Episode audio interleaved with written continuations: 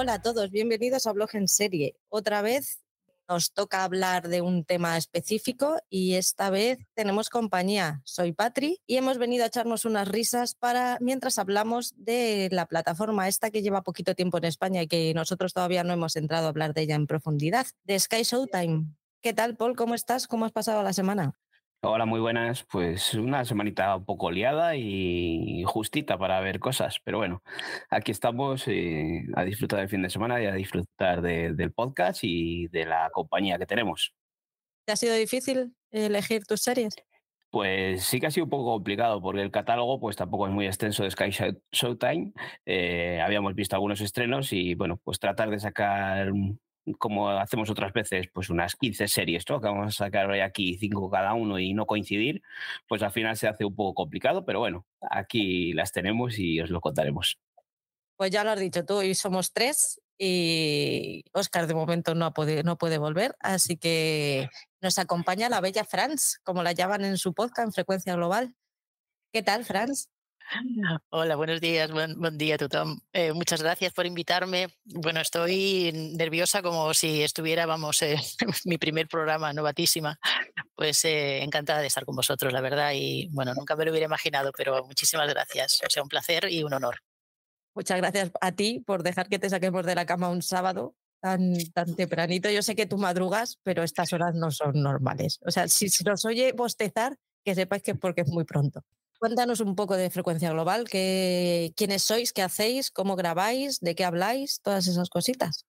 Pues frecuencia global, la configuración del equipo eh, lo lidera Ryan, nuestro gurú, que ya lo conoces porque estuvisteis con, nosotros, estuviste tú con nosotros, tuvimos el gusto de estar contigo.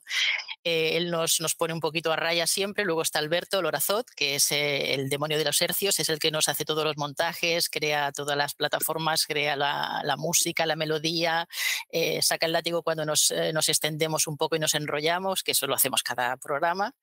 Eh, luego está Paul, Paul Truños, que siempre al final de cada programa él, nos obsequia también con un, una un sorpresón ochentero, porque a él le gusta mucho el cine de los 80 y entonces siempre tiene, le llaman truño, pero no es ningún truño, naturalmente. O sea, son pelis de, de toda la vida y además son desatascos eh, que tenemos de, de, aquellos recuerdos ochenteros que las hemos visto en cine y, y siempre, siempre es chulo. Eh, Rafa Highlander, que, es el, ser de luz, que junto con Jonathan también siempre tiene el lado positivo de, cualquiera de las series o pelis de las que hablamos. Y Jonathan, que decimos, es el, rey del anime y del manga, o sea, él sabe muchísimo de, de doramas y de animes y es el que también pone ese punto dentro de, del programa. Y nada, yo estaba pues eh, por las ondas, yo estaba siempre eh, comentando alguna serie, comentando alguna peli que había visto, porque me gusta el cine, me gustan las series. Y un día pues Ryan dijo, oye, pues eh, ¿qué te parece si vienes a opinar? Y yo que no, que no, que yo esto no lo he hecho nunca, porque yo no me dedico a este mundo, no para nada. Y empecé como, bueno, vengo de, de oyente, y de oyente, nada, a los pies de los caballos y hasta el día de hoy, casi hace tres años, y ahí estamos, sí, sí, disfrutando. ¿Te suena algo, Paul? Sí, algo, algo me suena, ¿no? ah, también igual, te tiraron igual, te tiraron a los pies de los caballos. Sí, pero directamente, ni de oyente ni nada. ¿eh? sin estar metido en este mundo, pues eh, lanzarme a esta aventura y, ir aprendiendo poquito a poquito y ir comentando con, con, el buen rollo que, que transmitían Oscar y Patri, pues oye, al final todo se hace más fácil. Igual que supongo que transmitís vosotros en el podcast de frecuencia de global, que también hay ese buen rollo que hay, ese cachondeo que tenéis y, está muy bien. Es muy divertido, ¿eh? son, muy divertidos. Cogemos la, mm, el guante que nos lanzaste de, volver y espero que esta vez pueda arrastrar a, Paul para hablar un ratito más con vosotros. Claro que sí. Y pasar un buen rato. ¿Y tú qué? ¿Qué hay de ti? Tú no eres nada de esto, no, no te dedicas profesionalmente a nada de esto, pero no, no. Las, series, las series y las pelis, ¿por qué? O sea, ¿por qué te gustan tanto? Bueno, porque yo de pequeña, yo soy de otra generación, soy, soy de la generación en la que por los, los, domingos íbamos al cine, que era todo un ritual. Entonces mis padres nos llevaban al cine, a mí y a mi hermana, y, en aquella época, pues yo tendría ocho o nueve años y nos llevaban a ver, pues se, hacían dos películas, eran los domingos y hacíamos dos películas. Entonces una era la que quería ver mi padre, que era del oeste habitualmente, con lo cual también tenemos un criterio, y la otra la que cayera. Y entonces la segunda que cayó eh, fue la de Chicho Ibáñez Serrador, la de la residencia, porque yo tenía ocho años o nueve o no, diez, no me acuerdo. Era muy pequeña. Bueno, es que ahora le quitarían la custodia a mis padres, fijo. Pero claro, desde ese momento, pues yo ahora entiendo por qué ya el género del terror para mí fue el género de cabecera, ¿no? Me gusta todo porque a mí yo soy muy disfrutona y el cine me encanta, ¿no? En cualquier tipo de modalidad. Soy una mujer sin criterio absolutamente, o sea, me gusta todo yo me meto en el cine y para mí es el universo. Entonces, bueno, ya no pasa nada en esas dos o tres horas. Eh, yo, bueno, el mundo desaparece para mí. Entonces, bandas sonoras de películas, no al estilo de Héctor de los Tres Amigos, que sabe un montón y siempre está dando, dando referencias. Pero bueno, esto fue un poquito lo que. Y luego, pues los cómics, el mundo de los cómics también, pues bueno, no tanto como, como mis compañeros de frecuencia, naturalmente. Pero bueno, yo empecé con Tintines, con Asterix en aquella época, que era, bueno, y, de ahí al mundo de las series. Cuando empezaron la serie de The Wire y Soprano, pues, eh, o 24, que era, la, del, era el tipo de serie que a mí me gusta. Y hasta nuestros días, el mundo ha cambiado y nosotros nos hemos tenido que reinventar. Entonces, antes disfrutabas de las series eh, que venían una vez a la semana o lo que sea, y claro, estabas ahí pendiente y hablando en el trabajo de ese episodio y era para, bueno, era como una especie de, vamos, eh, era un ritual hablar en el café, pues de, ese episodio de la noche anterior. Ahora no, ahora te pegas maratones, también los disfrutas, ¿no? Pero ya no, ya no tienen aquella magia, ¿no? en mi opinión o eso, el querer llegar ahora antes de que salga el spoiler, ¿no? Cuando estamos pendientes de que ha salido el último de Last of Us, cuando pasó Last of Us. Bueno, rápido hay que verlo antes de que te suelten el, último spoiler. Pero bueno, eh, y es así ha sido un poco, bueno, ya te digo, el género del de terror y del cine fantástico es lo que más me gusta. Intento cada año ir a Sitges, que es el Festival de, de Cinema de Sitges, que es el que es el cinema fantástico, el que más me apasiona. Pero bueno, le doy a cualquier género, naturalmente. Sí, sí ya no puedes entrar a las redes sociales tranquilo. No, no, no, no, tienes que ir saltando, saltando de, huevo en huevo, porque depende cómo, depende quién esté al otro lado, ya está, te ha reventado la serie o te ha reventado la peli. O sea que vas con cuidado, sí, sí. El otro día, en el podcast que estoy grabando con Mónica, con Monitini eh, de Outlander, tuvimos un comentario, porque antes de empezar a grabar tuvimos una pequeña charla y estuvimos hablando pues de la forma que teníamos nosotras de consumir series, pues eso, al final el seriéfilo es raro en un grupo de amigos que haya dos seriéfilos. Eh, normalmente cuando te gustan tanto las series como nos pueden llegar a nosotros, lo, lo normal es que tú eres el raro que tú llegas con tus movidas de tus 25 series que has visto y los demás te miran diciendo, venga tía, ya, vale. Yo, es que además de ver series vivo, ¿sabes? Entonces, una de las, de las personas que nos escuchó le, se sintió muy identificada con eso y nos pidió si por favor podíamos hacer un especial eh, hablando un poco de cuáles eran nuestros hábitos a la hora de, ver series. Vamos a ver si se puede hacer, pero mientras tanto cuéntanos tú un poco el, cómo, cómo te organizas tú para ver, para ver tanto material. Bueno, mi forma de, organizarme es la siguiente. Yo por la mañana madrugo mucho porque me gusta ver la salida del sol. Tengo suerte de vivir cerca del mar, entonces eh, pongo, mis zapatillas o mis bambas, eh, me voy hacia el mar y mientras voy hacia el mar voy escuchándote. Voy escuchando Bloque en Serie, voy escuchando a Ivo, voy escuchando al Alberto TV de Cultura Serie, Flair Suanilda y todo el, y todo el equipo. Entonces ya empieza ahí mi filtrado.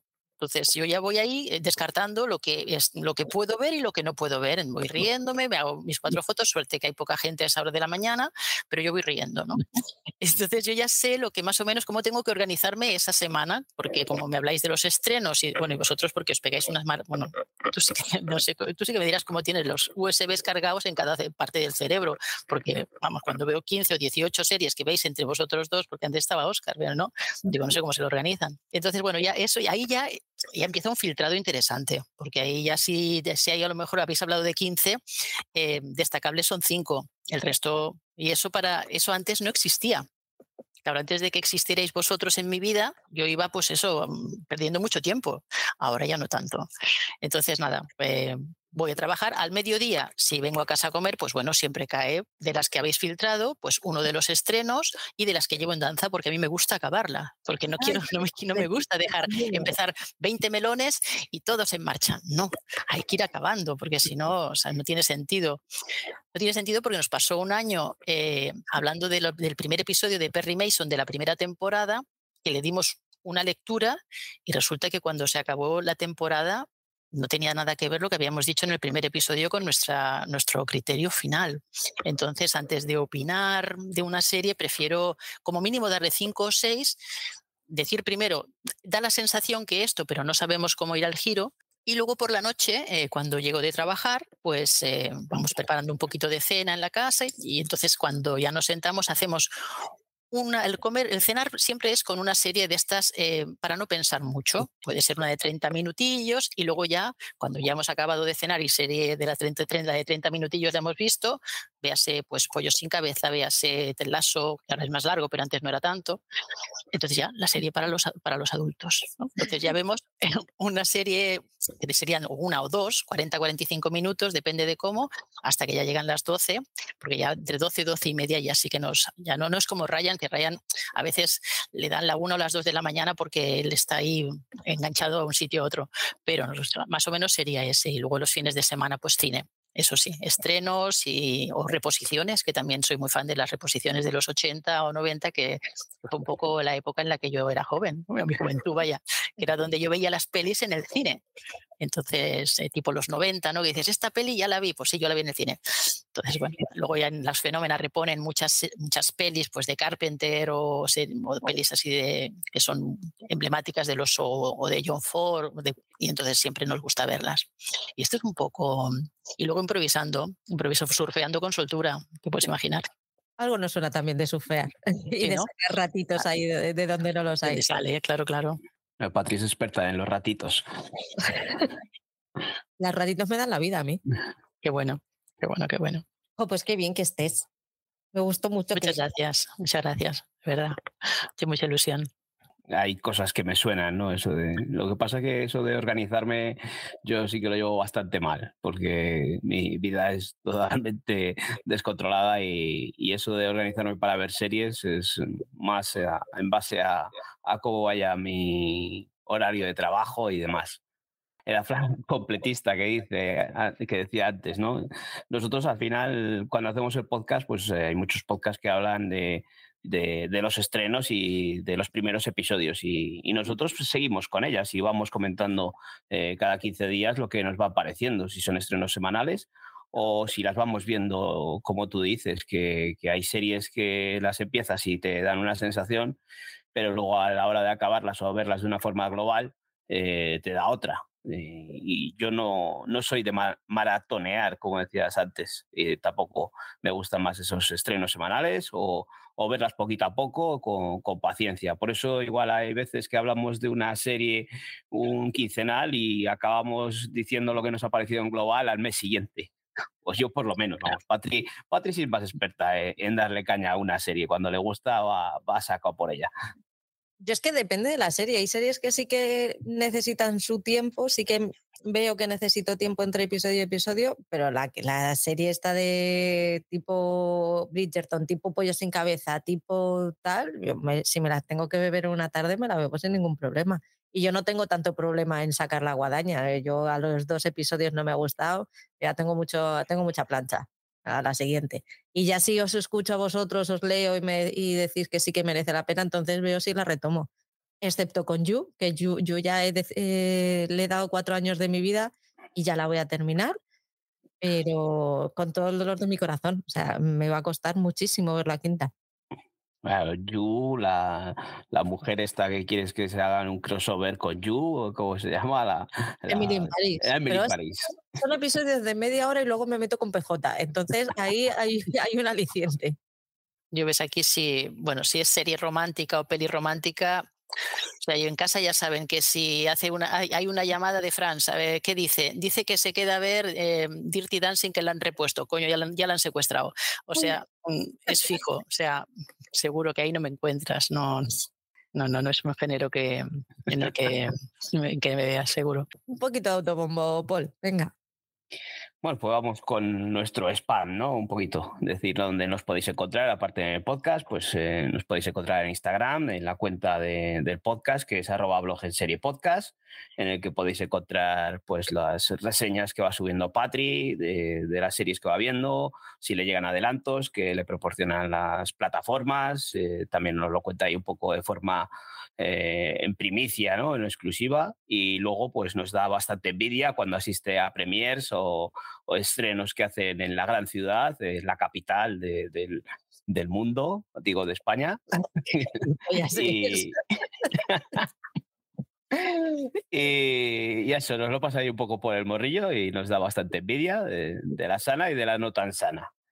Luego la cuenta que gestiono yo, que se llama arroba feber barra baja series TV, en la que pues cuando puedo y tengo un ratito, pues voy subiendo series que no son tan de estreno, sino que he visto ya un poco tiempo atrás y oye, las dejo ahí por si a alguien se la ha escapado o, o se ha olvidado de ella, pues que le pueda dar una oportunidad entre tanto estreno a ver algo distinto y diferente. Luego en el grupo de Telegram, que, ahí pues nos podéis encontrar a nosotros, nos podéis encontrar a Franz y a mucha gente de la que hablamos aquí, en la que hablamos de series, un poco más eh, directo y, al día, ¿no? De series y, de las demás cosas que, que, nos va pasando en la vida. De vez en cuando, pues también hablamos de trabajo, del tiempo y demás cosas es un poco para estar un poco más en contacto entre nosotros y, poder hablar de, más cosas y disfrutar de, aparte del podcast, de, la compañía de, esta pequeña familia que hemos dicho muchas veces que al final nos juntamos. Eh, nos podéis buscar en la lupa como arroba eh, serie o a través del enlace t.me barra. Y además en Telegram pues tenemos un grupo en el que compartimos plataformas que para que nos salga todo un poquito más eh, barato y tener acceso a, diferentes plataformas eh, y, poder ver más series. Allí eh, nos, nos preguntáis a nosotros el enlace, os le hacemos llegar o buscáis por plataformas compartidas y así nos puede salir todo un poco más baratito, aunque Netflix se haya cerrado un poquito el grifo, pero bueno, siempre se puede buscar un pequeño resquicio por ahí. Y luego, pues eh, el, el, blog, el germen de todo esto, como decía eh, Oscar, que es eh, www.blogenserie.com. Pues gracias por apoyarnos. Ya sabéis que podéis dar al corazoncito de iVoox si os gusta y si nos escucháis en Spotify o en Apple Podcast, eh, puntuarnos con hasta cinco estrellas. Eh, os decimos lo mismo de siempre, nos podéis dar, tenemos activo el botón de apoyar de iVoox y si queréis apoyarnos con una pequeñita cantidad de dinero al mes está disponible y también a través de Coffee eh, en el que podéis hacernos llegar además una ayuda puntual y sin mayor compromiso. Es una página web de uso muy simple os deje invitarnos a un café para que nosotros podamos sufragar los gastos del podcast. Ya sabéis que todo esto siempre estará en las notas del programa o en el blog. Pues ya está, ha llegado el momento de empezar con Sky Showtime, que hemos tardado, ¿eh? La guerra que nos ha dado Sky Showtime es que nos pilló, nos pilló fatal la, puta plataforma. Yo estaba de mudanza, eh, Paul con trabajo para repartir, fue fatal la, la fecha. Tenemos que hablar con ellos. Que encima no nos pasan screeners. Que encima nos arrojaron ahí un montón de series ahí a la cara, pum, muchos estrenos ahí que encima no nos dio tiempo a ver, aunque ahora lo que decía antes, que ahora el catálogo igual se queda un poco cortito, ¿no? No tenemos estrenos semanales y ni estrenos que de renombre como nos llegan de otras plataformas, pero eh, ahí tenemos un, cierto número de series. Quizás mm, encontramos un catálogo más de, series o películas eh, de hace unos años, no tan de estreno. Pero bueno, nosotros siempre procuramos traer aquí cositas un poco más frescas. Eh, France ha animado que tenía más mm, series atrasadas, pero bueno, yo creo que de las últimas, creo que traemos todas, de todos los últimos estrenos que se llegaron cuando se ha lanzado la plataforma en España. Así que, bueno, pues adelante aquí a comentar esto. Pues nada, Franz, comienzas tú. Que eres la invitada. A los pies de los caballos también. Allá voy. pues sí, bueno, como decía Paul, eh, hicimos también un programa nosotros con un montón de, de, estrenos, pero bueno, la primera impresión era que había mucho producto eh, yo me chalé un poco eh, porque empecé a darle, casi enloquecí. Pues, claro, le quería dar a todas. Y sí, bueno, hablábamos de pues, Tulsa King, con Stallone, bueno, eh, Mayor of Kingston, bueno, un montón. Y, ahora es verdad que ha quedado la cosa un poquito más como reposiciones y tal, que tampoco está mal, pero bueno, yo no me quejo tampoco. bueno, si queréis, yo empiezo con un dedicado a Patri, poco que yo soy poco dada, pero que es el True Crime. Entonces hay una miniserie que es Libby, Are You Home Yet? que esta es una miniserie de tres episodios de unos 45 minutos, es británica, y la verdad es que es sobrecogedora, porque siendo que yo no estoy acostumbrada a ver este tipo de series, es como, es un, ¿cómo se dice? Un documental, un falso documental, no, bueno, es un documental, pero que está, ¿no? Una docuserie. Docuserie, sí. Y, ahí está, ah, es el cómo, cómo se fraguó eh, la, la búsqueda de, bueno, la desaparición de una joven de 21 años, Libby Squire, que desaparece un día después de irse de fiesta porque los amigos, eh, ella está un poquito bebida y la meten en un taxi y de ese taxi desaparece, ella nunca más nunca llegó a casa. Entonces, eh, como el pueblo, la, la ciudad esta es un Versailles que está eh, plagada de cámaras por toda la ciudad, por suerte o por desgracia, en este caso, la policía tuvo que tirar de, investigación a través del recorrido que hizo ese taxi, el recorrido que, las imágenes de ella, pues, mm, bastante con poca nitidez, porque claro, cada cámara eh, captura una imagen de una, desde un ángulo o desde otro y todo es muy haces un acto de fe porque no ves bien bien ni a ella ni, ni quién es el hombre que la lleva en ese coche. Después de salir de un taxi, supuestamente esta chica eh, la recoge alguien en un coche y claro, todo es especular todo es pensar que a ver si es que ha sido que ella le pidió que la llevara a casa, a ver si es que este hombre... Y bueno, eh, es sobrecogedor porque tú vas siguiendo con las cámaras y con el recorrido del coche donde esta chica se mete y, y la policía a la vez contigo y, con la madre, o sea, el, engranaje es eh, ella como protagonista lamentable en esas cámaras y, en los personajes que rodean a esta chica, que son sus amigos, que están destrozados porque se sienten culpabilísimos por haberla dejado en el taxi, la madre que ve que la hija nunca llegó y tenía una relación con ella excelente porque eran una relación madre-hija pero amigas y la madre está preocupadísima porque esta niña no llega. Y bueno, y a raíz de esas cámaras y de la especulación y de un trabajo policial muy, muy interesante, porque claro, en menos de dos meses eh, ya se va consiguiendo bueno, sacar a la luz un poco el por dónde ha podido ir esto. Entonces, mm, no, no, lo cuento entero, ¿no? Porque prefiero casi si alguien no lo ha visto en cuál es el desenlace, ¿no?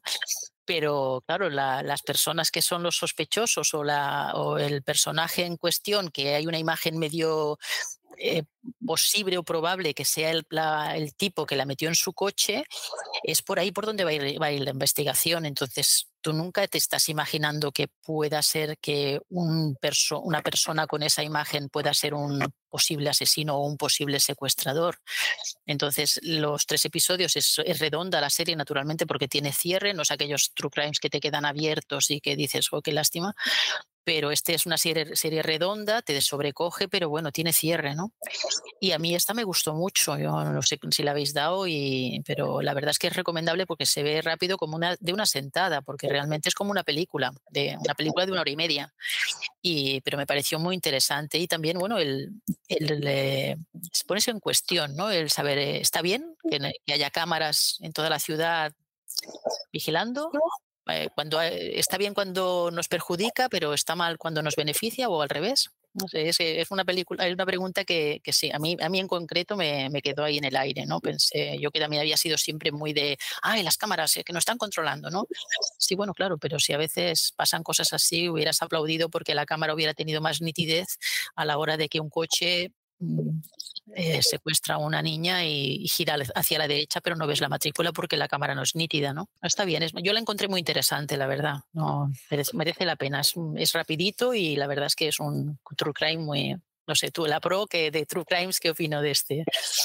A mí me sobrecogió porque creo que ha sido el primero que he visto en el que prácticamente puedes seguir paso a paso lo que le ocurrió a ella y la estás viendo y estás diciendo, madre mía, si en vez de subirse a ese coche que la estoy viendo subirse, si hubiera dado media vuelta y se hubiera ido, es muy sobrecogedor por eso, porque hasta ahora todos los true crimes, sobre todo los true crimes, se, basan mucho en, historias ya pasadas, en asesinos en serie de, de los 60, de los 50, de los 70. Que no había estos medios, evidentemente, sí que tenían una eh, investigación muy exhaustiva por parte de los, de los policías o no, que luego hay muchas veces que se, se dilatan en el tiempo precisamente porque los policías no han, no han hecho bien su trabajo, pero el verlo paso a paso y minuto a minuto, el cómo fue eh, el camino de la chica en el taxi, cómo le deja el taxi, cómo, mm, cómo llega a casa pero no se monta en el coche, eh, no, se mete sino que se monta en un coche, eh, te, te, sobrecoge. Y sobre todo, sin decir, no quiero decir lo, lo que pasó, pero sí que el, el debate este de las cámaras en casa lo tenemos mucho, porque yo soy la típica que dice, vamos a, no es que me haga excesiva gracia que me estén grabando, pero yo siempre digo, como no tengo nada que ocultar, pues si me quieren grabar, que me graben, porque los que se van a aburrir son ellos. Básicamente, mm, seguirme a mí en la vida es muy, es muy aburrido. Pero claro, luego tengo aquí al Grinch, que es más de jolín, pues es que ¿por qué me tienen que grabar? ¿Por qué no sé qué? Pues no sé cuánto. Pues sí, y es verdad, y no, no deberían por qué tener que grabarnos, pero para estas cositas, para estas cositas vienen bien. No lo sé, no se entra en, en conflicto lo moral y lo legal y, y creo que ninguno tendríamos una razón absoluta en, eso. O sea, es, es, muy ambiguo. Eso sí, sí, sí. yo de esta, de esta serie o de este True Crime, eh, ya hablaste aquí, Patri, y me llamó bastante la atención. Eh, lo que me contaste o lo que nos contaste. Y luego por aquí por casa, pues vieron el primer episodio y me dijeron, joder, pues eh, aquí en casa son muy de Netflix, ¿no? Y es raro que se asumen a otras plataformas. Y, me dijeron, joder, pues he visto en Sky una, una serie que el primer episodio es de una chica que monta en un taxi y desaparece y tal. Ah, eh, pues es que es un true crime. Ah, que es algo real. Sí, sí, o sea, se quedó bastante pillada después de ver el primer episodio, que no, no le dio esa sensación de, true crime, sino pues un falso documental. Y luego imagino que eso tendrá también su mérito, ¿no? De que esté, bien hecha esta serie. Y, sí, que luego la ha visto y me ha dicho que, que, está muy bien y así que cuando pueda me pondré con ella por ese debate encima de, las cámaras de seguridad, que yo también opino como tú, Patri, que yo no, no hago nada malo, entonces no tengo ningún, no me importa en el que me estén grabando o no me estén grabando, si siempre luego se puede sacar para bien y luego después de ver de Capture, pues te crean, te generan eh, ciertas dudas lo que se puede hacer con las cámaras y esas cosas, así que, pero bueno. Eh, que cuanto pueda le voy a dar una oportunidad. Eh, me llama mucho la atención. Ya sabéis que yo veo ciertos true crime, no veo muchos, pero de vez en cuando me gusta ver uno. Y este que estáis diciendo que está muy bien, cortito, de tres episodios, le daré una oportunidad. Si no lo he puesto ahora es porque vosotras ya le teníais en la lista y, he preferido ver otra cosa. Pues nada, sigue tú. Vaya, no me dejas recuperar ni el aire. la, primera que, que os voy a dejar aquí es la de Halo, eh, esta serie o Halo o Halo, que depende cómo lo leas. Eh, esta serie está basada en un videojuego de, la Xbox, un famoso videojuego. Eh, digo basada porque no nos cuentan nada de la historia, como por ejemplo en The Last of Us, ¿no? Que nos cuenta lo que es el videojuego. Aquí es algo distinto, está versionado, está basado no, no, no es nada de la historia del videojuego. Yo no sigo el videojuego, no soy de videojuegos, pero me llama mucho la atención estas adaptaciones y, siempre les suelo dar una oportunidad.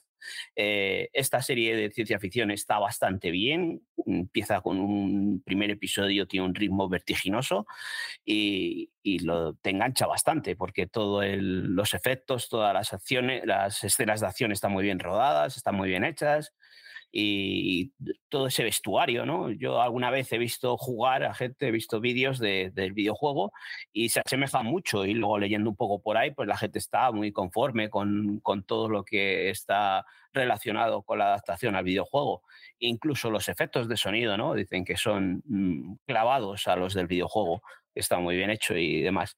Eh, sí que no he llegado a acabarla de ver, me faltan un par de episodios, pero los episodios centrales sí que pega un poco de bajón la historia, queda un poco más pausado, se centran un poco más en las relaciones entre ellos, en el pasado del protagonista que igual queda un poco más flojita. Pero bueno, tengo la esperanza de, que he leído por ahí que los últimos episodios eh, vuelve a retomar un poco esa acción, ese ritmo y, que tiene un buen final. Así que yo, hasta donde he visto, sí que es una serie que recomendaría si os gusta la ciencia ficción, porque recordemos que eso está basado en un videojuego, pero yo lo que he visto me ha gustado bastante y estoy esperando eso, a poder ver esos dos episodios que me quedan por ver y, ya os contaré cuando, cuando acabe de verla por completo. ¿Tú lo has visto esta? La había visto y sí, igual que dice Paul, el inicio es, es, es, muy trepidante. Los episodios centrales yo tuve un poco de bajón porque no, quiero, no quiero condicionarte, entonces no te voy a decir lo que pienso del adolescente porque yo tengo un problema como vivo con los adolescentes. Entonces dices, este, esta que tiene una, una FP en tecnología aplicada, bueno, ¿sabes? O sea, de repente. Y luego, pues el cierre está bien, está bien. No, en general me gustó, sí, sí. No, no soy jugador jugadora de videojuegos, ¿eh? pero sí que, sí que me, me gustó, la verdad. Sí, sí. Somos la resistencia, no somos jugadores de videojuegos. Tengo a mi hija y al Grinch esperando por mí para el Hogwarts Legacy. Bueno, ellos se lo están pasando. Y, tío, o sea, soy Potterhead a tope y, y, flipo cuando lo veo, pero no tengo tiempo. O sea, no, no tengo tiempo para dedicarle el tiempo que necesita y disfrutarlo. Pero por otro lado, quiero ver mm, Hogwarts desde dentro. Estoy en un sin vivir. Voy con el mío. Yo también he empezado por un true crime. Eh, se llama Fred West de Glasgow Girls y se basa en la vida de Fred West, que es un asesino en serie de Glasgow.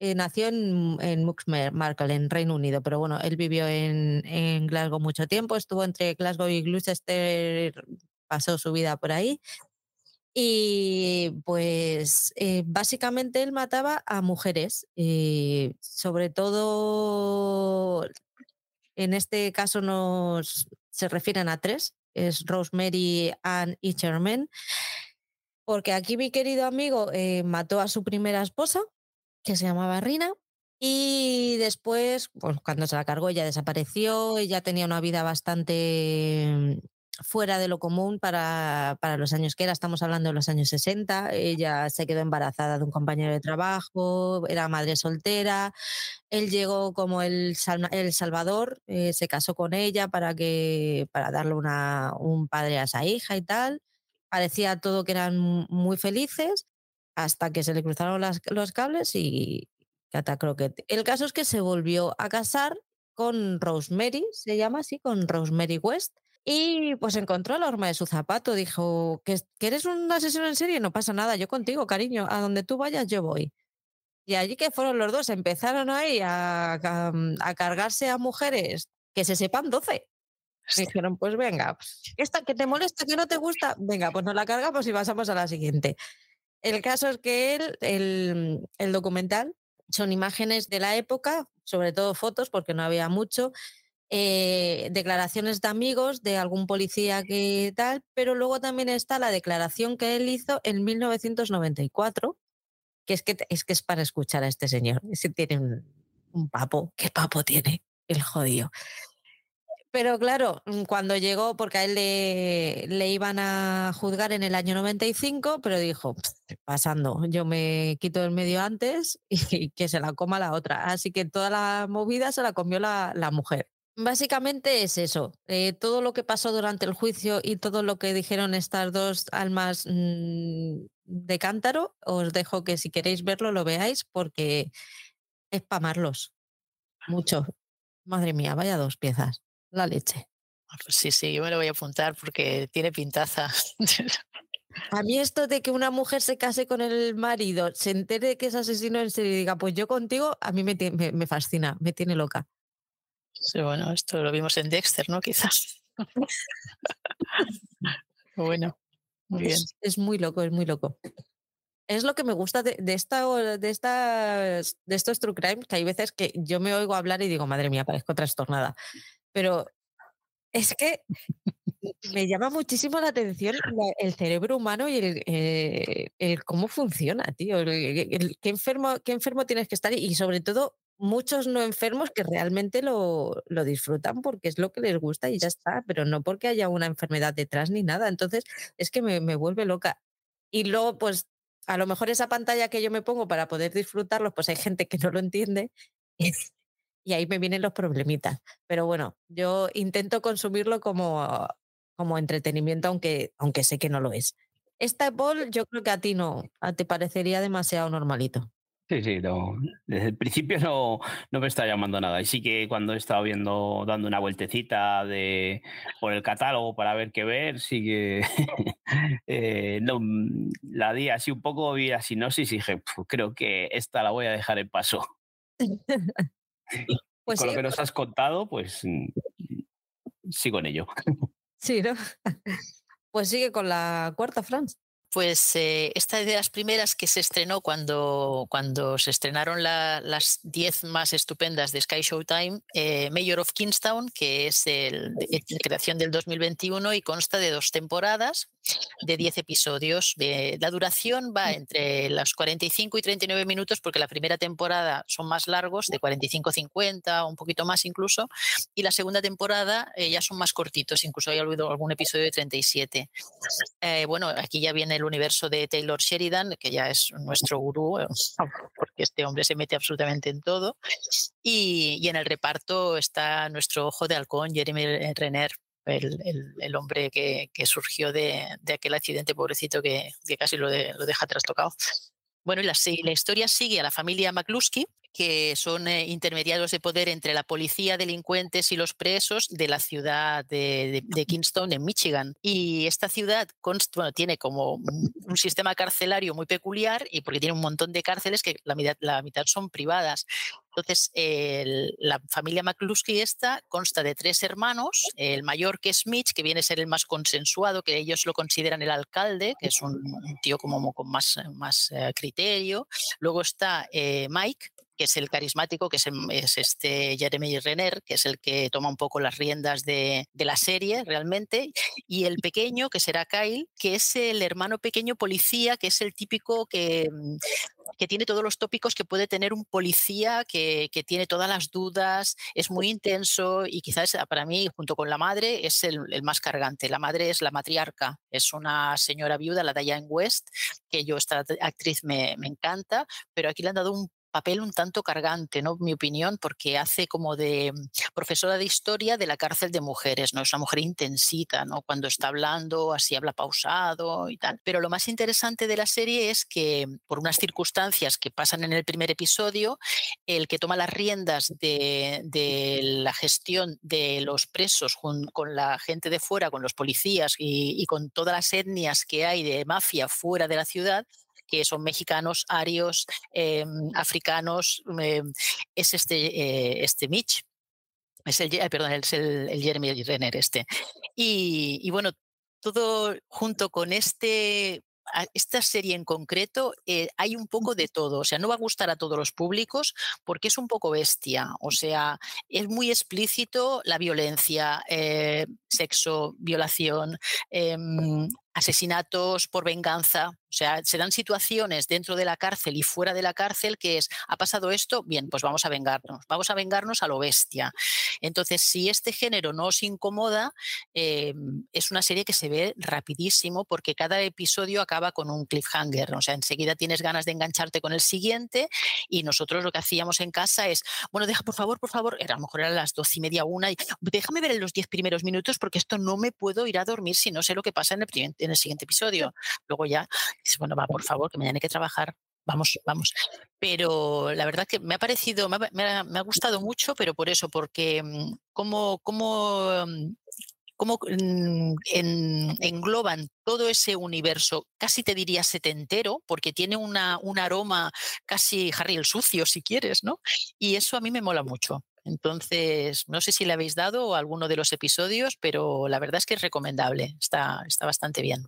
Yo vi la primera temporada completa ah, y la disfruté muchísimo. No sé, era una de las series que más esperaba cuando llegó a la plataforma y le di con muchas ganas. Y, los primeros episodios no me decepcionaron nada en absoluto, pero es que encima luego tiene una progresión hacia arriba que tiene dos capítulos finales que son impresionantes. A mí me encantó, estoy deseando ver esa segunda temporada porque el universo este que dices que han creado me, encanta y el personaje este que dices tú del hermano pequeño, yo creo que está muy bien reflejado lo que es el hermano pequeño, ¿no? Porque tiene dos hermanos en el que el mayor es el... Digamos, el puto amo, como dices tú, el, al que consideran alcalde incluso de, la ciudad, ¿no? Y el, pequeño, el mediano, pues es un poco el que trata de gestionar, un conseguidor de esos, ¿no? Que, muchas veces hemos visto en las series.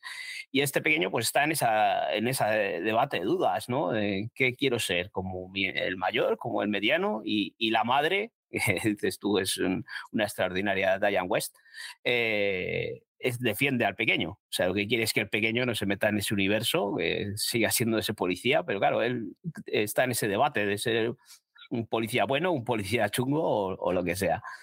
Y en mí el personaje de Jeremy Renner me encanta. A mí me parece que hace un papelazo y está totalmente metido en ese papel porque cuando tiene que hacer las funciones de, ese conseguidor que parece que está ahí en una gestoría, ¿no? arreglando las cosas, eh, eh, camina de una forma y luego cuando se tiene que enfrentar a estos latinos, a estos negros o tal, eh, va directo a por ellos con unos andares que dices, joder, es que tiene unos gestos que me encantan. Yo disfruté muchísimo con esta serie. Sí, pues en la segunda temporada ya verás el Mike este que hace, bueno, se hace, se hace el dueño de las series, ¿eh? entonces brega un poco entre todo, ¿no? También está la, la chica de la serie que también es a, la que defender, bueno, bueno, o sea, si la primera te gustó, la segunda ya es, o sea, es que la, la verás de dos sentadas prácticamente. y, eso que dices tú de la violencia, de las escenas de violencia que hay, que es bastante dura porque no son escenas de acción, sino las que hay, solo las que hay y no también lo que dices, hay escenas de, violaciones y tal que, es bastante durillo. Pero si te gustó Guns of London, por ejemplo, es una serie que vas a entrar totalmente lleno. Patrick creo que no entró en Guns of London, pero esta es, un poco más suavecita, pero mm, yo creo que está mejor. Yo creo que es más, puede llegar a más público que Guns of London, es muy bestia. Pero esta está bien, está bien. Yo de esta he visto dos y sí que me ha gustado, lo que pasa es que la tuve que dejar precisamente porque yo todas estas series las quiero ver tranquila, porque me estaba gustando mucho, pero me estaba dando cuenta de que no la estaba disfrutando porque ya estaba, diciendo, estaba pensando en las 25 que tenía pendientes y todo esto, entonces dije, no, vamos a parar quítate todo lo que tienes encima y el verano va a llegar. va a llegar el verano y yo voy a tener muchas cosas que hacer, pero bueno, por lo menos va a ser más relajado y, y, lo quiero ver para entonces, mm, sea verano, sea 15 días antes, me da igual, pero la quiero ver, la quiero ver tranquila porque me estaba gustando mucho, tiene muchos detalles en los que me quiero me quiero parar y quiero disfrutar y no lo estaba haciendo. Así que sí, sí, pero yo está, porque además es que a mí Jeremy Renner me flipa. Sí, pues lo vas a ver en su salsa. bueno, pues eh, la siguiente que traigo es eh, Star Trek Strange New World. Eh, esta es una serie que ya os he hablado en el quincenal, eh, otra serie de ciencia ficción, esta vez es una precuela de, la original Star Trek. Eh, aquí vemos a, Capitán Pike, eh, con, acompañado de, número uno, de Spock, tal, pero, pero antes de, esa serie original de, Star Trek. Les vemos en esa nave Enterprise y, y descubriendo nuevos mundos. ¿Qué nos podemos esperar? Que os dije otra vez que, bueno, pues es una serie que, que refleja muy bien lo que es la, lo que era la versión original, ¿no? Esa original serie de Star Trek, eh, porque no, no moderniza tanto la serie o los, los, eh, los escenarios, ¿no? Eh, ni los ni los vestuarios. Yo creo que respeta bastante muy bien, porque en Star Trek Discovery es más futurista, aún siendo también una precuela, pero aquí yo creo que lo respeta muy bien y, y mantiene ese, ese ambiente. Eh, sobre todo esos episodios en los que mm, cada uno, cada episodio le dedica a, un caso, ¿no? Eh, lo que teníamos en, la original de Star Trek. Eh, Discovery era una trama alargada en, las temporadas. Aquí yo creo que eso, que cada, cada episodio va en un universo, ese primer contacto que siempre eh, veíamos en las originales de Star Trek y, está bien ver esos inicios de, Capitán Pike, de, de, esos Spock más joven y, y, cómo van llegando a esa, a esa nave Enterprise. He visto la mitad de la temporada. Está renovada por una segunda temporada que se estrenará ahora eh, en junio, julio de, este 2023, incluso ya está renovada por una tercera temporada, así que yo creo que eso puede decir mucho de, esta serie y, la promo que están haciendo en Estados Unidos a lo bestia en la Fórmula 1 y demás de, Paramount Plus. Yo creo que, es algo de, que destaca de, de, lo que quieren hacer con esta serie. Así que yo voy a seguir con ella porque me está gustando. No soy un Trekkie, no soy un fanático de Star Trek, pero me gusta todo este universo de, que gira en torno a, a, la ciencia ficción y una ciencia ficción bien hecha, ¿no? Que últimamente habíamos hablado con, con PJ Cleaner, que le gustaba la, la, ciencia ficción cutre y tal. Hablábamos hace poco de ese de Ark, ¿no? De, de sci-fi, que la estaba disfrutando y a mí no me gusta. Pero esta Star Trek o esta Halo de antes mm, son series estupendas si te gusta la ciencia ficción y un poco más de aventuras. La otra es un poco es de acción, pero esta es un poco más de aventuras, esos primeros contactos con distintas, distintos planetas. Eh, está muy bien, está chula. Franz, ¿eres aquí? Yo aquí, moderadamente, yo, vi, yo he visto hasta el cuarto episodio, de, porque a mí Discovery, Star Trek Discovery sí que me gustó mucho. Y cuando me metí con esta, eh, me pensaba que era algo parecido, pero no, no, tiene toda la razón, eh, Paul. O sea, te, te, vuelve, a, vuelve a recuperar aquellos escenarios más setenteros y tanto los colores como las actuaciones de ellos, incluso eh, que yo le decía al Tony, digo, ostras, digo, parece que estén metidos en una caja cuando se están moviendo, cuando tienen un, cuando les atacan y golpean con, eh, desde otra nave, alguna nave alienígena o quien sea, dices, pero bueno, ¿esto cómo puede ser? cuidado, que antes era así también. O sea, cuando estás viendo los episodios del Star Trek original, eh, era así, ¿no? El Capitán Pike, todo esto era así. Digo, ostras, vale, vale, tira para atrás porque estaba viéndolo con una mirada que no era la, lo que no correspondía. Entonces, al, cuando ya eh, me relajé, entonces dije, ah, pues sí, esto está muy bien. Y sí, me quedé en el cuarto episodio porque había otras cosas en la, en la pole, pero la verdad es que sí la quiero seguir, la quiero seguir y acabarla porque sí, sí me parece muy interesante, está muy bien. Que tiene esa estética setentera y tal, y, juega con esos escenarios eh, de esa época, pero, pero está actualizado, ¿no? O sea, esos efectos que dices tú y tal no son tan exagerados como la original de Star Trek. Aquí se ven que están bien hechos, aunque tengan ese, ese toque que dices, joder, pues sí es que parece que están metidos eh, en ese set, ¿no? O sea, se les nota mucho el cartón, pero está bien hecho, está bien hecho, no es, eh, o sea, está actualizado. Está actualizado. sí, sí, es así, es así.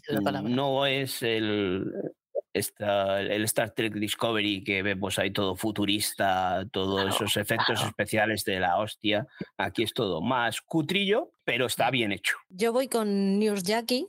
Eh, aprovechando que nos puso Patri la recomendación en el podcast pasado, pues ya digo, pues me la llevo al Sky Showtime es un procedimental de hace varios añitos. No te sé decir cuántos, de qué año es.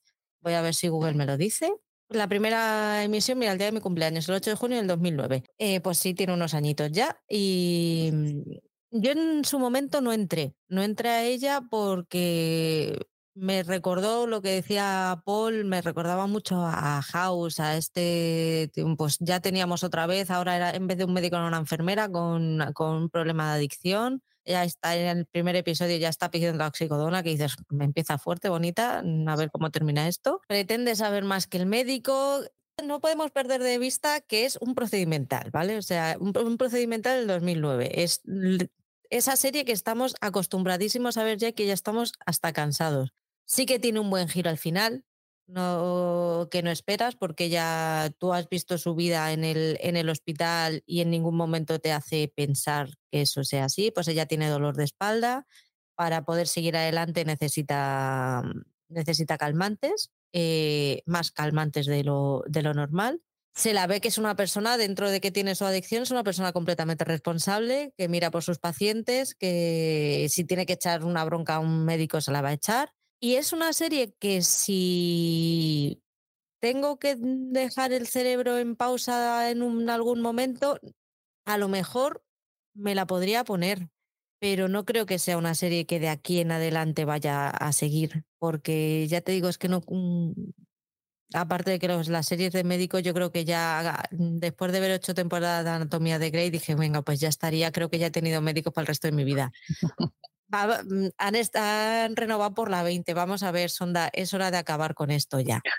Acaba con la agonía. No es necesario seguir aquí. Búscate a otro médico. es que se ha ido hasta tu protagonista. Ya está. O sea, no necesitas ya más pistas. Ya las tienes ahí. Solamente tienes que saber leerlas. No sé. Eh, las series de médicos ya me, me tienen un poquito aburridillas, pero sí que está bien para hablar de todo este catálogo que Sky Showtime está recuperando ahora con Nars Jackie eh, Penny Dreadful, Fraser, o sea, hay un montón de series que tienen un tiempo y que fueron muy importantes en su momento y que es interesante eh, para el que quiera revisitarlas que, estén ahí.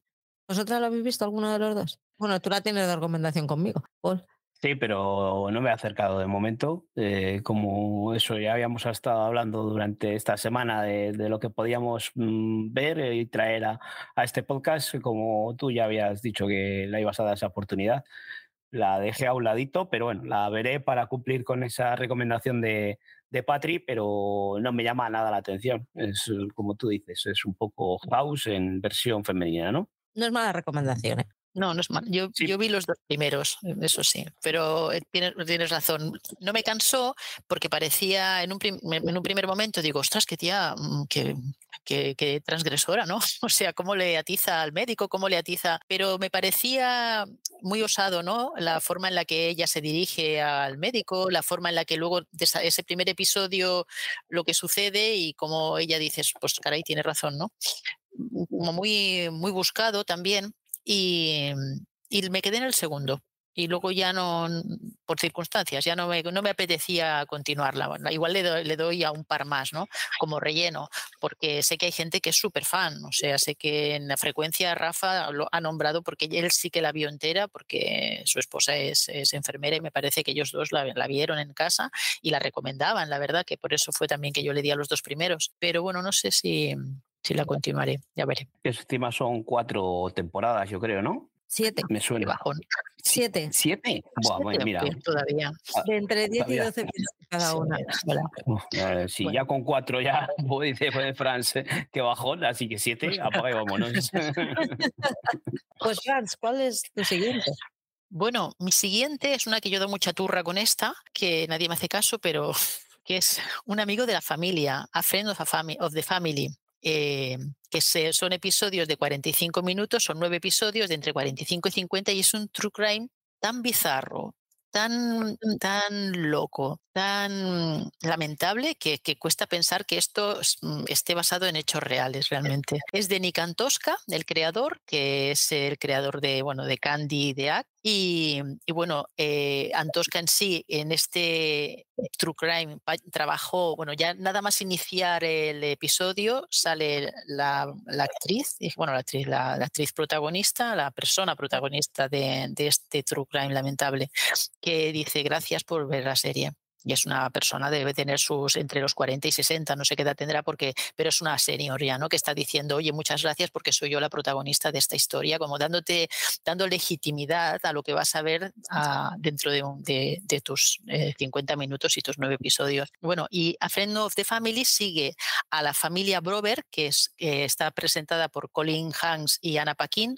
están magníficos, eh, es un pasote la, el, el trabajo que hacen como matrimonio de una familia clásica de mormones, de la, la, iglesia es la iglesia de Jesucristo de los santos de los últimos días y una familia eh, súper bucólica, encantadora y en ese barrio, ¿quién va a aparecer? Otra familia donde están los Bertolt, que es eh, donde el patriarca es un tío encantador, se presenta el Jake Lassie, que es un tío atractivísimo, eh, un encantador de, abejas, ¿sabes? Es un, es un tío que se mete en, él se llama Robert o B, porque como el otro también es Robert, para diferenciar uno de otro se hace llamar B, y con una sonrisa y un don de palabra que te mueres, ¿no? Entonces este tío se va metiendo poco a poco a la familia Brover en el bolsillo y embauca a todos. Eh, en concreto, se, obsesiona con la hija mayor de, la familia Brover, que es Jan, y, esta niña tiene 12 años en ese momento. Entonces, toda la, la serie eh, para mí, en mi gusto, era un fue un pelín largas. De los nueve episodios yo hubiera suprimido uno o dos porque era, era muy angustioso, porque claro, este tío se obsesiona con esta niña y se da las circunstancias de que en, esta época en concreto de los 70 se, se, da la tormenta perfecta porque son la, manipulación de este depredador sexual, las creencias religiosas tan arraigadas de la familia Brover, eh, el aislamiento de esta comunidad mormona que tampoco quiere ni entender que las cosas pueden estar pasando y miran hacia otro lado y aparte que también había una, falta de conocimiento legal sobre estos abusos sexuales a menores.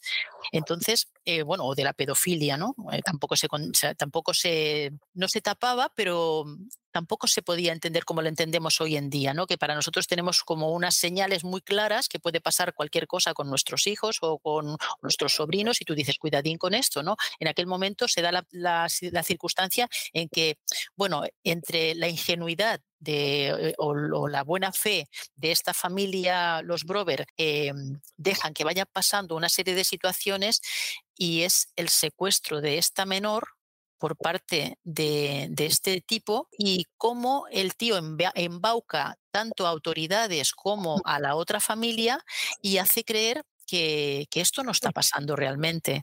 Entonces, a mí me ha parecido una serie mm, absolutamente sobrecogedora, porque yo la veía semana a semana, pero es que mm, me, dejó durante, cuando acabó ya el cierre, que también es bastante redondo, pero bueno, las autoridades también costaba tú, en nuestra época de los 2023, cuesta, me costaba horror eh, ver ese juicio eh, cómo el tío se defendía y cómo de repente las autoridades casi casi lo avalaban, ¿no?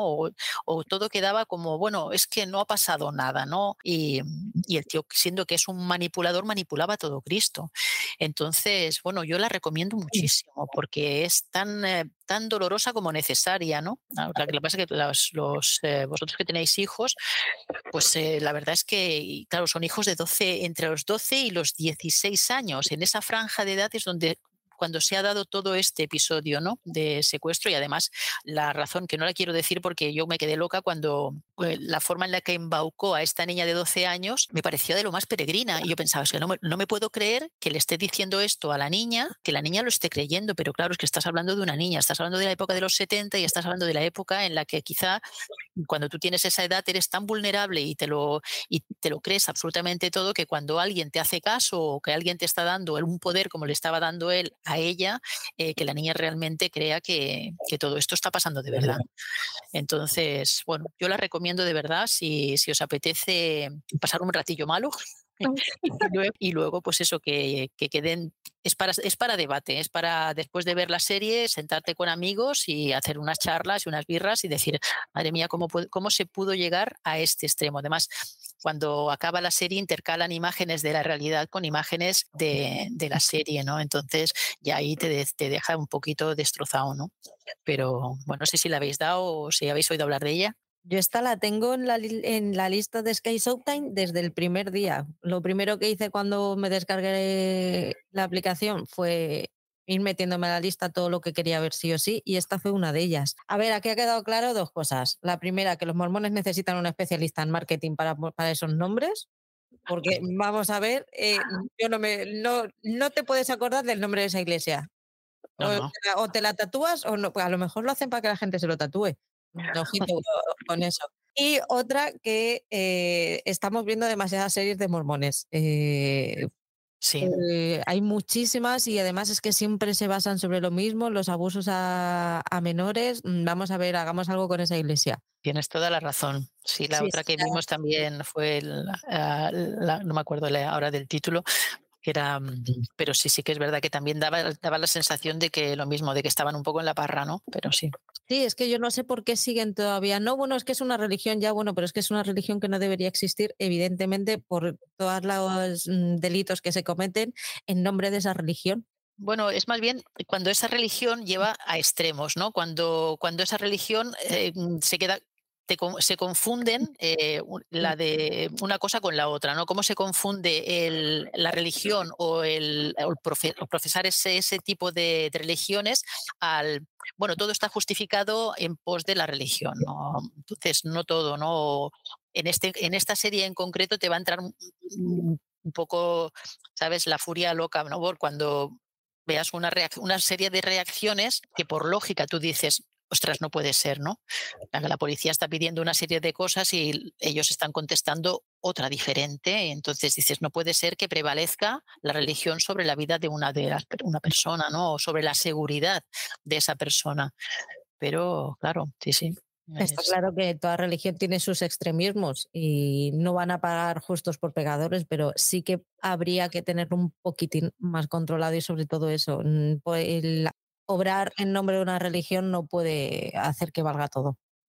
Exacto, exacto. Es así, tal fue, tal, tal, cual lo dices, de verdad. ¿Algo que comentar, Paul?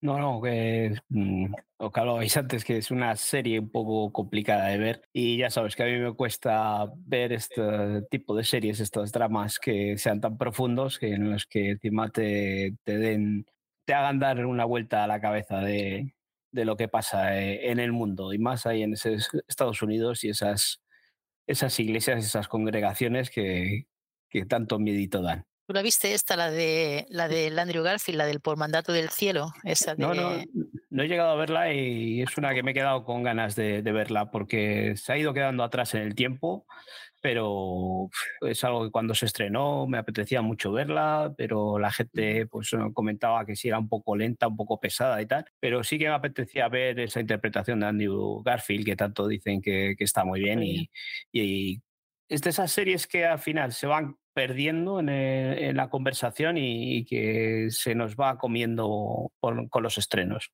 Pero me habéis hecho eso, recordarla y, que tengo que ponerme con ella. Ponte, ponte.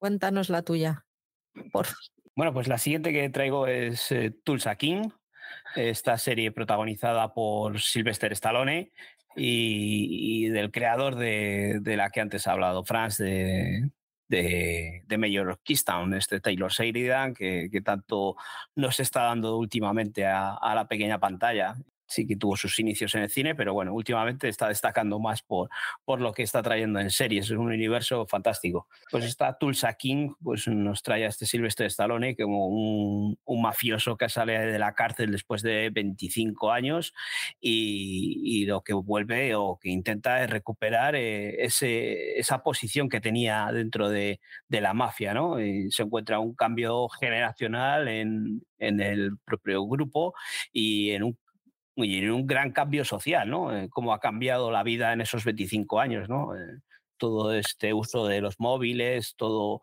todo lo que influía antes la mafia que ahora no influye, todo eh, lo que se mueve con las drogas que son mm, en algunos sitios legales y, y, esas cosas, pues todo esto le, le, le, pilla por sorpresa a este Silvestre Stallone que, eh, en un principio la serie pues eh, se lo toma con un, toque de comedia que, hace bastante gracia. A mí me gusta ver a ese Sylvester Stallone descolocado. Con el paso de la serie en los capítulos centrales eh, todo se vuelve más serio, todo cobra un carácter un poco más de acción, ¿no?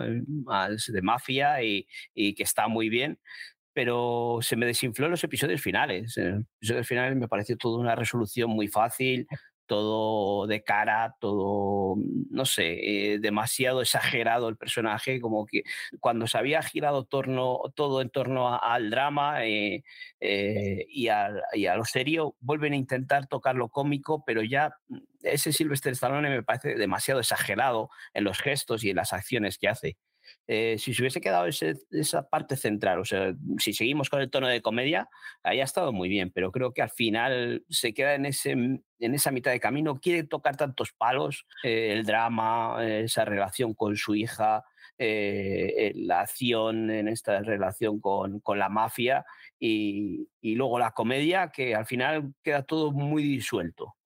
Eh, la serie en global está bien, se ve muy bien, pues encima son episodios de, media horita, eh, es una serie corta, episodios de 40, 45 minutos, que está muy bien. En nivel global está bien, se deja ver, es encima ver a Sylvester Stallone otra vez en la pantalla, pues gente de nuestra generación eh, que le hemos visto crecer. Desde Rocky hasta, hasta esas últimas de Mercenarios y demás, pues está bien verle la pantalla y, las escenas de acción están muy bien, muy bien hechas. Eh, igual hay alguna pelea que deja que desear y tal, pero por lo demás, en global está muy bien la serie. Pero con todo lo que es la premisa inicial, mm, al final queda un poco diluido todo. Franz. Pues yo estoy dentro. Yo soy chica estalone totalmente. O sea, desde inicio al final. O sea, esos tortones que sonaban en estéreo en mi casa. O sea, vaya hostias pegaba. digo, digo, yo de mayor quiero ser como él. Vamos.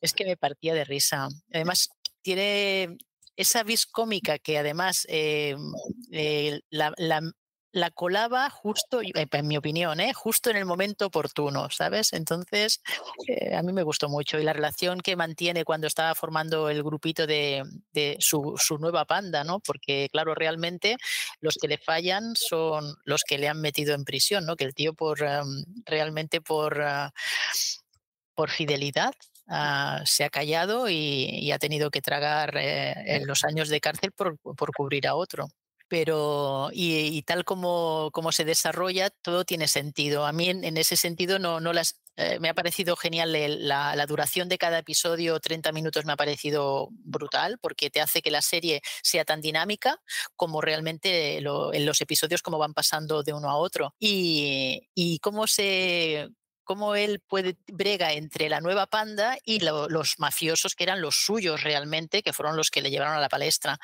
Y a mí, a mí sí que me ha gustado mucho. Lo único, la relación con la hija, la hija eh, me pareció lo que tú dices también, no, no, no acabo de, verlo demasiado, pero bueno, eh, yo no lo compro, ¿sabes? No rasco mucho porque como me gusta Stallone todo lo que hace, desde Rocky hasta todo, hasta Mercenarios, pasando Máximo Riesgo, todo lo que tiene en medio, pues haga lo que haga, para mí está bien. Entonces, el hecho de que para en esta época ya casi de, de senior eh, venido ya casi le quedan pues unas cuantas series más a lo mejor para lucir un palmito, el tío, o sea, se mueve con una soltura, ¿sabes? O sea, mantiene todo el porte que, que ya tenía con, eh, con, esa estructura, o sea, que, que, mantiene, porque el tío se, debe seguir entrenándose con su entrenador personal, pero el tío, bueno, camina todo regalado, ¿sabes? O sea, cualquiera se pone a su lado y además cuando tiene que repartir, reparte, que vamos de lo lindo, ¿no? Y está bien, a mí me gusta mucho cuando, cuando tiene que defender el hecho de que él es una buena persona, pero a la vez de tanto en tanto si alguien se merece una hostia, pues la pega, ¿no? Y, yo sí que espero a la segunda temporada a ver qué pasa. Sí, sí, muy fan. Yo aquí me quedé en el 7 y escuché a Paul y fíjate que tenía ganas de seguirla, pues fue como, la voy a seguir, pero ya como es que se me desinfló un poco a mí me, está, estaba gustando y me, y me estaba pareciendo en lo mismo que a Paul, por eso me da miedo que después de, porque yo sí que llegué al punto de drama y fue justo ahí cuando la tuve que dejar porque iba al ritmo de la emisión y, y, se me quedó ahí y dije, uff, no, es que no quiero que se me desinfle. Entonces estoy ahí con la cosita de decir, ¿sigo o no sigo? La seguiré, la terminaré. Sigue, sigue, sigue sin duda yo creo que eso, que siempre damos una opinión, nuestra opinión, que no tiene que ser la opinión de todo el mundo. Igual, mm, mira, Franz, ahora te estás encontrando que Franz te dice que ella sí está dentro, que, que, que ha visto completa y que está muy bien, así que mm, da la oportunidad y luego mm, me cuentas. Igual soy yo el que está confundido. No, no, lo sé. Lo único, pues eso, si encima hay muchísimo que ver, pues eh, un poco te, fías de las opiniones de la gente que tienes cerca, ¿no? Para ver un poco si. De todas formas, sí la terminaré. La mía es Grease Rise of the Pink Ladies. ¿Qué os cuento yo de esta? Con lo, con lo contenta que yo empecé con,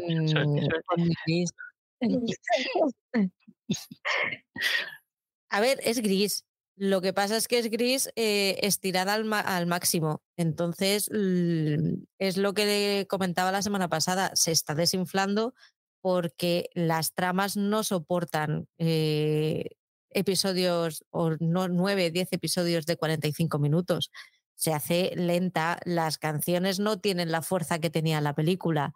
Son, sobre todo, se están, se están centrando mucho en los amoríos. Eh, las canciones son las canciones de tristeza, de oh Dios mío, cuántas dudas tengo. No, tío, méteme canciones también divertidas porque es que, es que me estoy durmiendo y, y al final me vas a perder como espectador.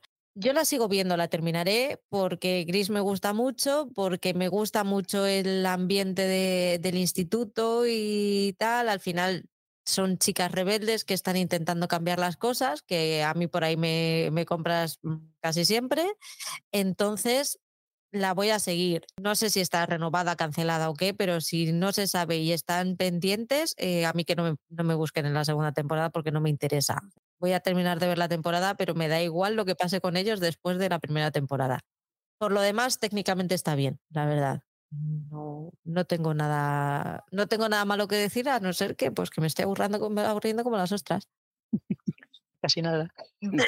Nos ha animado, ¿verdad? A ponernos con ella. Ahora me pongo. Y mira que, cuando la lanzaron y tal, ver el tráiler, decías, joder, pues bueno, pues tiene buena pinta, eh, eh, puede ser un buen momento para volver a recordar esa época en la que vimos Gris, a ver qué nos traen en un tipo de precuela, ¿no? Antes de, que llegase la película, pero con los ánimos que nos ha sido dando, se me ha quitado totalmente las ganas de verla. Es que el primer episodio es muy guay, es que el primer episodio te recuerda mogollón a la peli, entonces yo cuando lo vi dije, hostia, tío, yo quiero más de esto. Si me, está, si me vas a dar una mini película cada semana, vamos allá, pero vamos, voy contigo a donde tú, donde tú me lleves. Pero no, de repente los jugadores de los, los partidos de los jugadores de fútbol son súper aburridos, las animadoras no animan están más preocupadas por, por, que no sé quién me ha puesto los cuernos o fulanitas ahí de repente es más guapa que yo, y vamos a ver que tengo 40 tacos, ¿sabes? Y esta serie no, esta serie no la estás haciendo para las chavalas de 20 de ahora, la estás, lo estás haciendo para las chavalas que ahora tenemos de 40 para arriba, que somos las que, las que hemos visto gris. Te estás equivocando. Así que, pues eso. Gris. Rise of the Gris. Pues no, no le di. Yo a Gris no le he dado. Me quedé con. ¿Sabes qué pasa? Que me gustó tanto la película en su momento que incluso vi, vi, algún musical aquí en Barcelona que habían hecho algún musical también que me gustó mucho y ya, pero bueno, porque te, te oí que habías hablado de que el primer episodio estaba súper chulo, digo, bueno, pues igual le doy, pero luego se escuché y pusiste a caer del burro y pensé, pues sabe qué pasa, que, que si acaso ya pasaré. aquí igual que nos decimos que algo nos ha gustado mucho, si se desinfla, se desinfla y ya, está. Y, no hay más, no hay más. Y no hay más. ¿Cuál es tu siguiente, Franz? Bueno, mi siguiente es la siguiente, es la serie. Em, yo hacía mucho tiempo que no me levantaba del sofá y empezaba a aplaudir. Tirarme al suelo sí que me he tirado al suelo a veces, pero levantarme y aplaudir no me había pasado nunca, o hacía mucho. Y me ha pasado con The Offer. The Offer, me ha encantado, me ha encantado. Ha sido una de las mejores series que he visto en tiempo. Eh, The Offer, eh, sí, bueno, cuenta cómo se fraguó eh, la, eh, el hacer la película del libro El Padrino de Mario Puzo. Entonces, esta es una, es una mm, peli, o sea, una serie en la que sale Miles Teller, el que lo vimos en Whiplash y en Top Gun, que este chaval hace un tándem con el Matthew Goddy que es brutal, son el productor de, hace de productor de televisión y es el que realmente, em, pese a todo, tira para adelante todo el negocio, o sea, tira para adelante como, bueno, ante todos los problemas que tiene tanto de la mafia italiana que se enteró de que la película quería ir hacia adelante y ellos no sabían cómo iban a quedar los italianos y pensaron casi mejor que, que no salga, porque si no vamos, a tener problemas. Entonces, eh, todo el entramado, la, manera como la explican, estos, los 10 episodios que te mantienen en vilo, cada episodio son 50 minutos y te mantienen absolutamente enganchado a pantalla como si fuera una película larga, a mí me flipó, ¿no? Eh, es, la, o sea, es la forma más interesante de explicarte eh, cuando tú ves el, resultado, que es la, la, película El Padrino, todo el entramado que hay detrás, tú nunca te lo hubieras imaginado si no ves esta serie. Entonces me pareció tan interesante como ilustrativa, ¿no? Porque realmente yo había momentos en los que pensaba, esto no, esto no podía estar pasando. Y entonces yo miraba a ver si, es, si era verdad que esto había sucedido. Y sí, o sea, como este productor, Rudy, que es el que el actor este, el Miles Teller, eh, tiene un carisma brutal. O sea, este chaval yo ya, bueno, beso el suelo que pisa. O sea, me encanta cómo trabaja.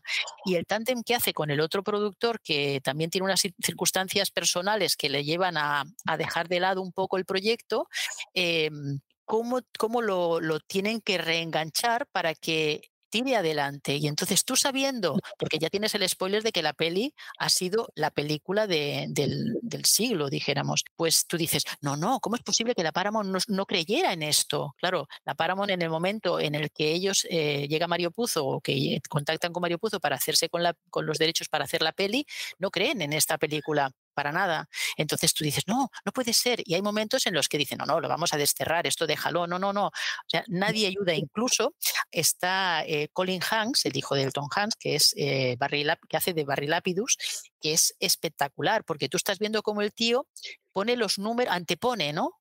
los números ante todo. No, no, esto nos va a llevar a la ruina, esto no nos va a servir, estamos perdiendo mucha pasta. Y tú estás pensando, olvídate de lo que es el padrino, porque si no, no eres capaz de entender que aquello pueda estar pasando, porque realmente, claro, ¿cuántos proyectos se quedan en, el olvido o se quedan en el cajón pensando que es un gran guion y que ese gran guion va a, llevar a una película que luego va a ser un Oscar? o va a ser la película, no, que no necesariamente que gane el Oscar, pero que sea una de las películas eh, de, toda la vida, ¿no? Que digas tú, bueno, esta va a ser una película de culto, que es lo que se ha convertido, ¿no?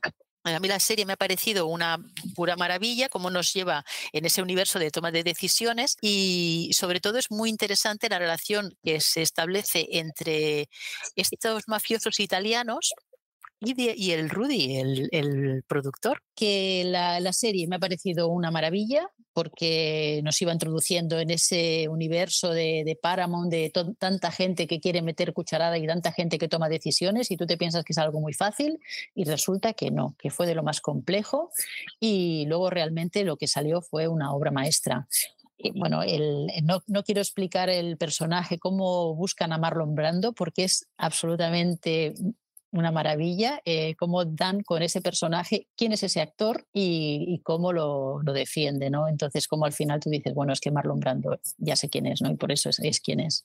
Con lo cual, bueno, yo lo recomiendo muchísimo y tiene mi 10, absoluto.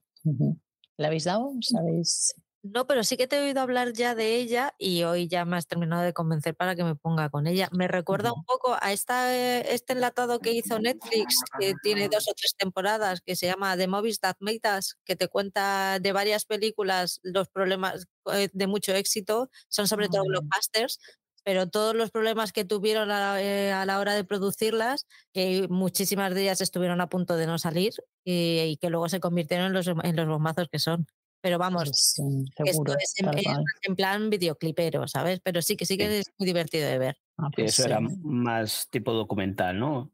Mm. Yo, esta serie es una de esas que tengo eh, en la lista de prioridades de, de Sky Showtime porque es persona tras persona que oigo hablar muy bien de ella y me interesa mucho de todo eso que nos has contado, todo cómo se, se llegó a, a, llevar a cabo la, la película del padrino me interesa muchísimo. Yo eh, tengo muchas ganas de verla en esta ocasión, o si habría sido una de esas que iba a darle al play para poderla meter aquí, pero como, como France está tan dentro de ella, digo, pues ahí la dejamos eh, de momento y, ya la daremos su oportunidad para, pues para verla más adelante porque me apetece muchísimo y más oh. después de, de lo que nos has contado hoy verás que te, te, va a gustar mucho y es una película que hay una serie, fíjate, es que digo película porque me parecía una película, pero es que es una serie que aunque tú tienes el spoiler de que sabes lo que ha sucedido al final, eh, pues es que sigues pensando, ah, no, no, esto no va a salir y tú dices, Mario, perdona, sí que va a salir si ya sabes lo que ha pasado. Entonces, pero es que estás tan dentro de esa serie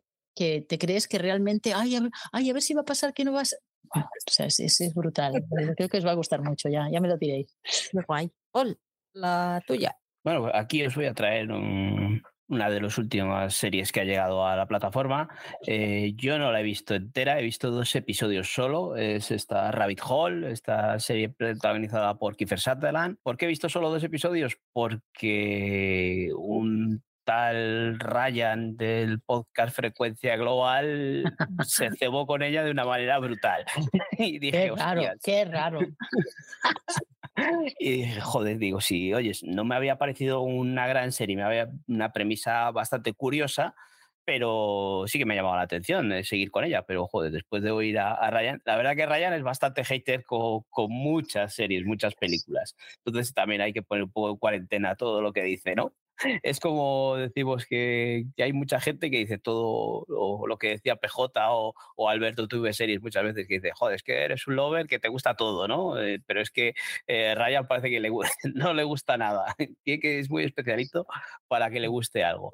Bueno, pues esta serie protagonizada por Kiefer Sutherland pues nos cuenta un primer episodio que nos deja un poco eh, todo en el aire, ¿no? En el que el protagonista le ves llevar cosas que mm, en el entorno económico, ¿no? que lleva a cabo pues, lo que contaba otra vez, parece como el golpe, ¿no? Todo mm, todo teatralizado para, para, tratar de engañar a una persona con, con el tema de, de, la bolsa y los aspectos económicos que realiza inversiones y, y, todo lo que pueda pasar ahí. O sea, tiene una empresa que se dedica a esas cosas, a engañar a la gente a través de las redes y todo lo que podemos tener ahora eh, que pueda pasar. Yo la premisa me gustó bastante, vi ese primer episodio, el cliffhanger que te dejan al final, que te deja enganchado de seguir viéndola. Eh, Kiefer tiene ya sus añitos, eh, las escenas de acción o, esos primeros planos que tiene también, dices, joder, de notas ya que, que está cascadete y, tal. Pero la serie no me disgustó en esos dos episodios, luego sigue avanzando la trama. No sé, es un poco también eh, complicada de decir para evitar eh, spoilers, ¿no? Eh, entonces, yo esos dos episodios me gustó y la he querido traer aquí sin, sin haberla acabado de, desarrollar eh, porque es de los últimos estrenos de, de Sky Showtime y aunque la tenga aparcada voy a seguir con ella. Son estrenos semanales, no sé si va por el, por el quinto o sexto episodio ya Mm. y, en algún momento me pondré con, con, ella, volveré con ella, porque quiero saber eh, muchas veces lo que decimos, eh, es la opinión de una persona, bueno, alguno más, ¿no? Comentasteis en general que también no habíais acabado muy contentos con los episodios que habíais visto de, de, esta serie, pero mm, lo que digo, muchas veces me gusta dar mi propia opinión y verla y decir, pues tenían razón o decir, pues oye, a mí sí que me ha gustado. Así que cuando continúe con ella os la contaré, pero vamos, seguro que voy a seguir con ella. Eh, yo vi cuatro, no hice caso de Ryan y bueno, casi nunca le hago caso, ¿eh? pero, pero sí que es verdad que mm, lo que pasa es que, claro, cuando tú vas con la premisa de que, hay, eh, que ser como un 24, como Jack Bauer, yo ya tenía claro que como Jack Bauer no va a haber nada, o sea, no, o sea, es imposible porque el universo Jack Bauer fue en aquel momento, se dio con un formato que era muy novedoso y era absolutamente innovador y, y, a mí me flipó. O sea, yo soy súper fan del Kiefer Sutherland desde, la, desde 24 y todo lo que hizo en cine. Pero yo entraba con, eh, con el a ver qué nos trae, pero sin, sin tener en cuenta que, que, había gente que decía, será otro 24. No, no lo es. Entonces, eh, sigue dándole porque en el cuarto episodio hay un giro y yo creo que esta serie hay que verla, hay que opinar cuando la veamos en su conjunto, porque yo también los dos primeros episodios también era un poco descolocantes, porque lo que tú dices, si dices algo parecerá un spoiler, si dices hay escenas súper impactantes que te quedan te dejan muy pillada porque dices, ostras, ¿qué ha pasado aquí? Mm, y dices, ¿por qué ha pasado esto? ¿Quién tiene la culpa? ¿A qué se ha debido? Y claro, tienes que ir continuando. Y cuando llegas al cuarto episodio, da una explicación que entonces dices, ostras, pues entonces lo que pasó en el inicio no es lo que yo me pensaba. Por lo cual la dejamos ahí en barbecho y, sí, estoy de acuerdo contigo. Cuando la acabemos de ver, le decimos si nos ha gustado o no nos ha gustado. Pero bueno, hay que darle, hay que darle porque tiene buena factoría y yo creo que nos va a gustar al final. Creo yo, ¿eh? confío, confío en Clifford. Sí, sí. Eh, lo que dices, eh, es una serie para darle porque es una producción que está muy bien hecha, eh, está cuidada. Yo, por lo menos, en el aspecto técnico, está bien. Todo de, que decía antes de Kiefer Sutherland, que se le nota ya la edad, ¿no? Pero por lo demás, los demás personajes están bien y, y, lo que es todo el ambiente está muy logrado. Sí, que es así. Yo llevo los dos episodios igual que Paul. Y lo que me pasa es que esa se me quedó ahí y como Sky no es una mm, plataforma que yo tenga todavía integrada en mi día a día, a la hora de ver ese tipo de series no es la primera eh, de la primera que me acuerdo a decir, uff, tenía pendiente yo esta de Sky Showtime porque todavía no tengo esa mm, facilidad con la que a lo mejor puedo ponerme y abrir HBO o Apple o cualquier otra. Pero sí, también, también quiero verla porque a mí no me estaba me, parece, me estaba pareciendo entretenida y me lo estaba pasando, me lo estaba pasando bien viéndola. A ver, ya sabéis que Kiefer y yo no, no tenemos feeling, pero bueno, da igual. Bueno, eso es que no te lo han presentado, pero cuando te lo presentamente ya verás tú, te vas de, te vas de copas con él y ya vamos, 100%. A mí me invita unas bravas y yo lo que él quiera. Ya está, en el bote, lo tienes en el bote. Los enviados es la mía. Es esa serie de Campanella que todavía no sé si me gusta o no. He visto tres, tres episodios. Está protagonizada por Miguel Ángel Silvestre y el otro, que no me acuerdo cómo se llama, eh, Luis Gerardo Méndez. Son dos sacerdotes a los que le envía el Vaticano a México, a un pueblecito de México, porque ha ocurrido un, un hecho que no saben si pueden calificar de milagro o no, porque eh, tienen que ver primero si se puede explicar científicamente. O sea, ellos son dos curas científicos, no, vamos a ver, uno es médico y el otro es abogado, pero son los encargados que manda el Vaticano para saber si eh, lo que ha ocurrido puede tener una base científica, porque si no lo tiene, entonces sí que la puede, lo pueden catalogar como milagro. Para mí lo mejor de esta serie es la relación que tienen ellos dos, lo antagónicos que son las personalidades de, los personajes entre sí. Con Miguel Ángel Silvestre me, me, parto el culo porque es que realmente es que es así como nos ven a los españoles en Latinoamérica. O sea, es un charlatán que te mueres, que está todo el rato con la chanza, con la broma, el otro intenta tomarse la vida en serio, pero no le deja. Entonces ahí siempre están los dos con ese toma y daca.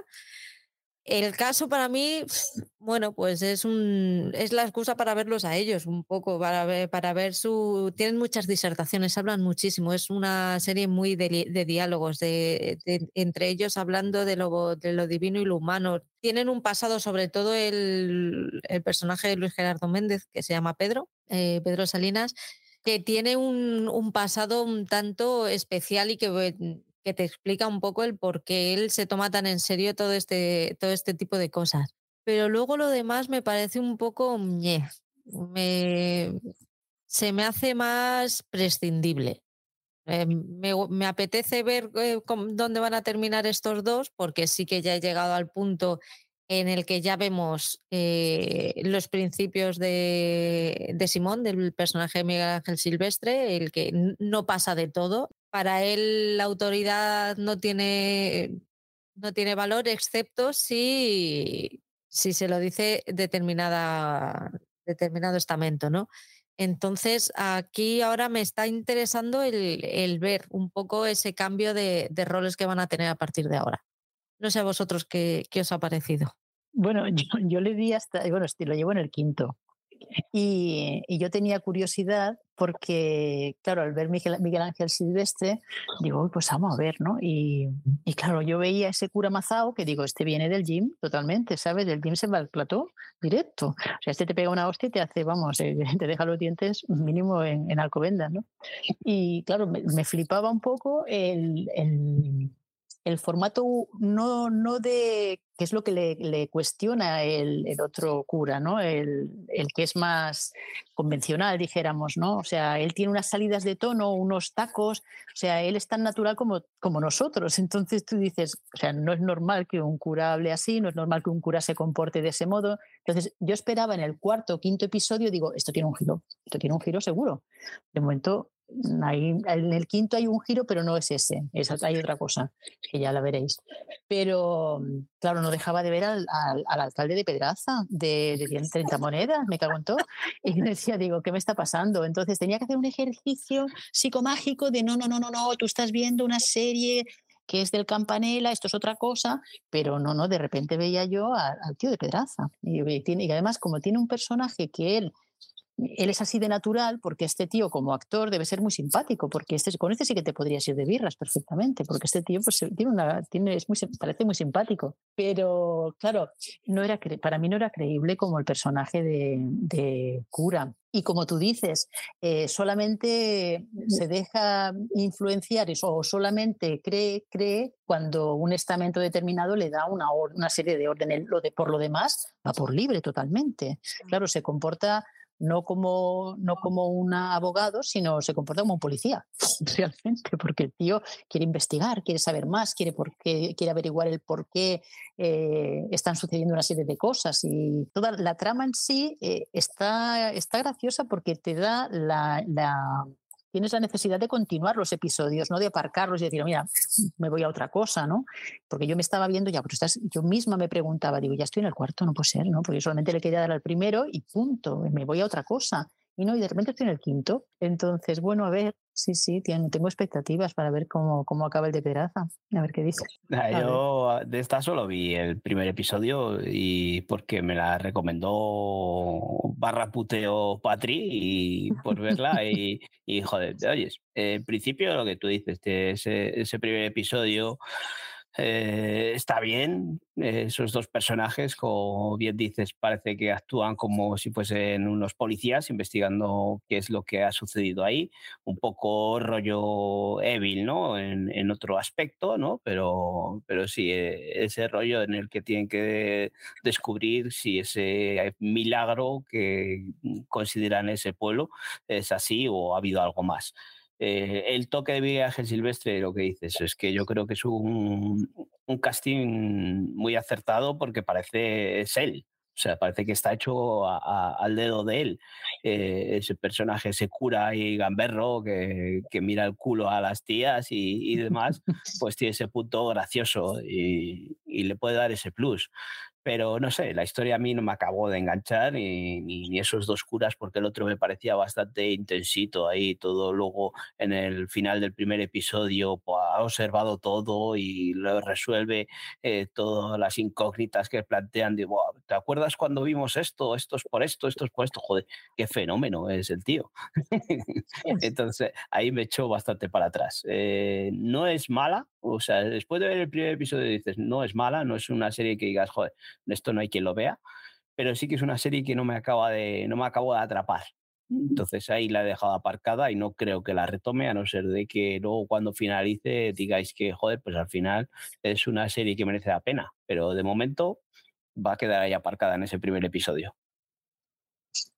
Entonces no es un puteo. Sí, porque si no la veo, si fuese una recomendación, me darían ganas de seguir viéndola. No, pero no, te, no, la odias, así que no es un puteo. No, no, eh, cierto es que no pues es una serie para odiar. Sí, que es una serie que si alguien la quiere dar esa oportunidad, una serie, una producción mexicana eh, que creo que está mm, bastante bien hecha. Y, te digo que ver a Miguel Ángel Silvestre en ese papel tiene su punto. Tiene lo que dice eh, Franz, que, mm, tiene muchos rasgos parecidos al alcalde de Pedraza en 30 monedas. Sí, pero, pero eso, con, con siendo el papel de cura, pues le da ahí ese toque gracioso de gamberro. Bueno, ya sabemos que va a volver 30 eh, monedas en este otoño, o sea que ya queda. A ver, a ver. Menudo final de primera temporada, en fin. Ya te digo. Paul.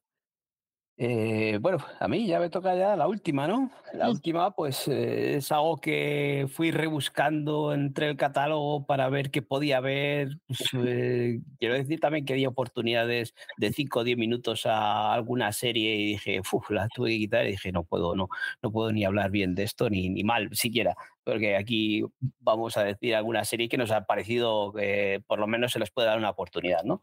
Eh, por la que me decanté al final fue por eh, The Undeclared War.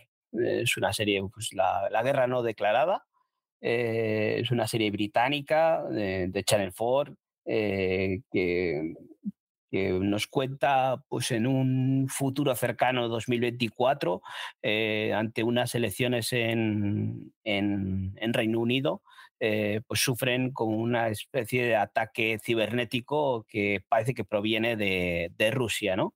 Un ciberataque que puede eh, trastocar las elecciones eh, en, el Reino Unido.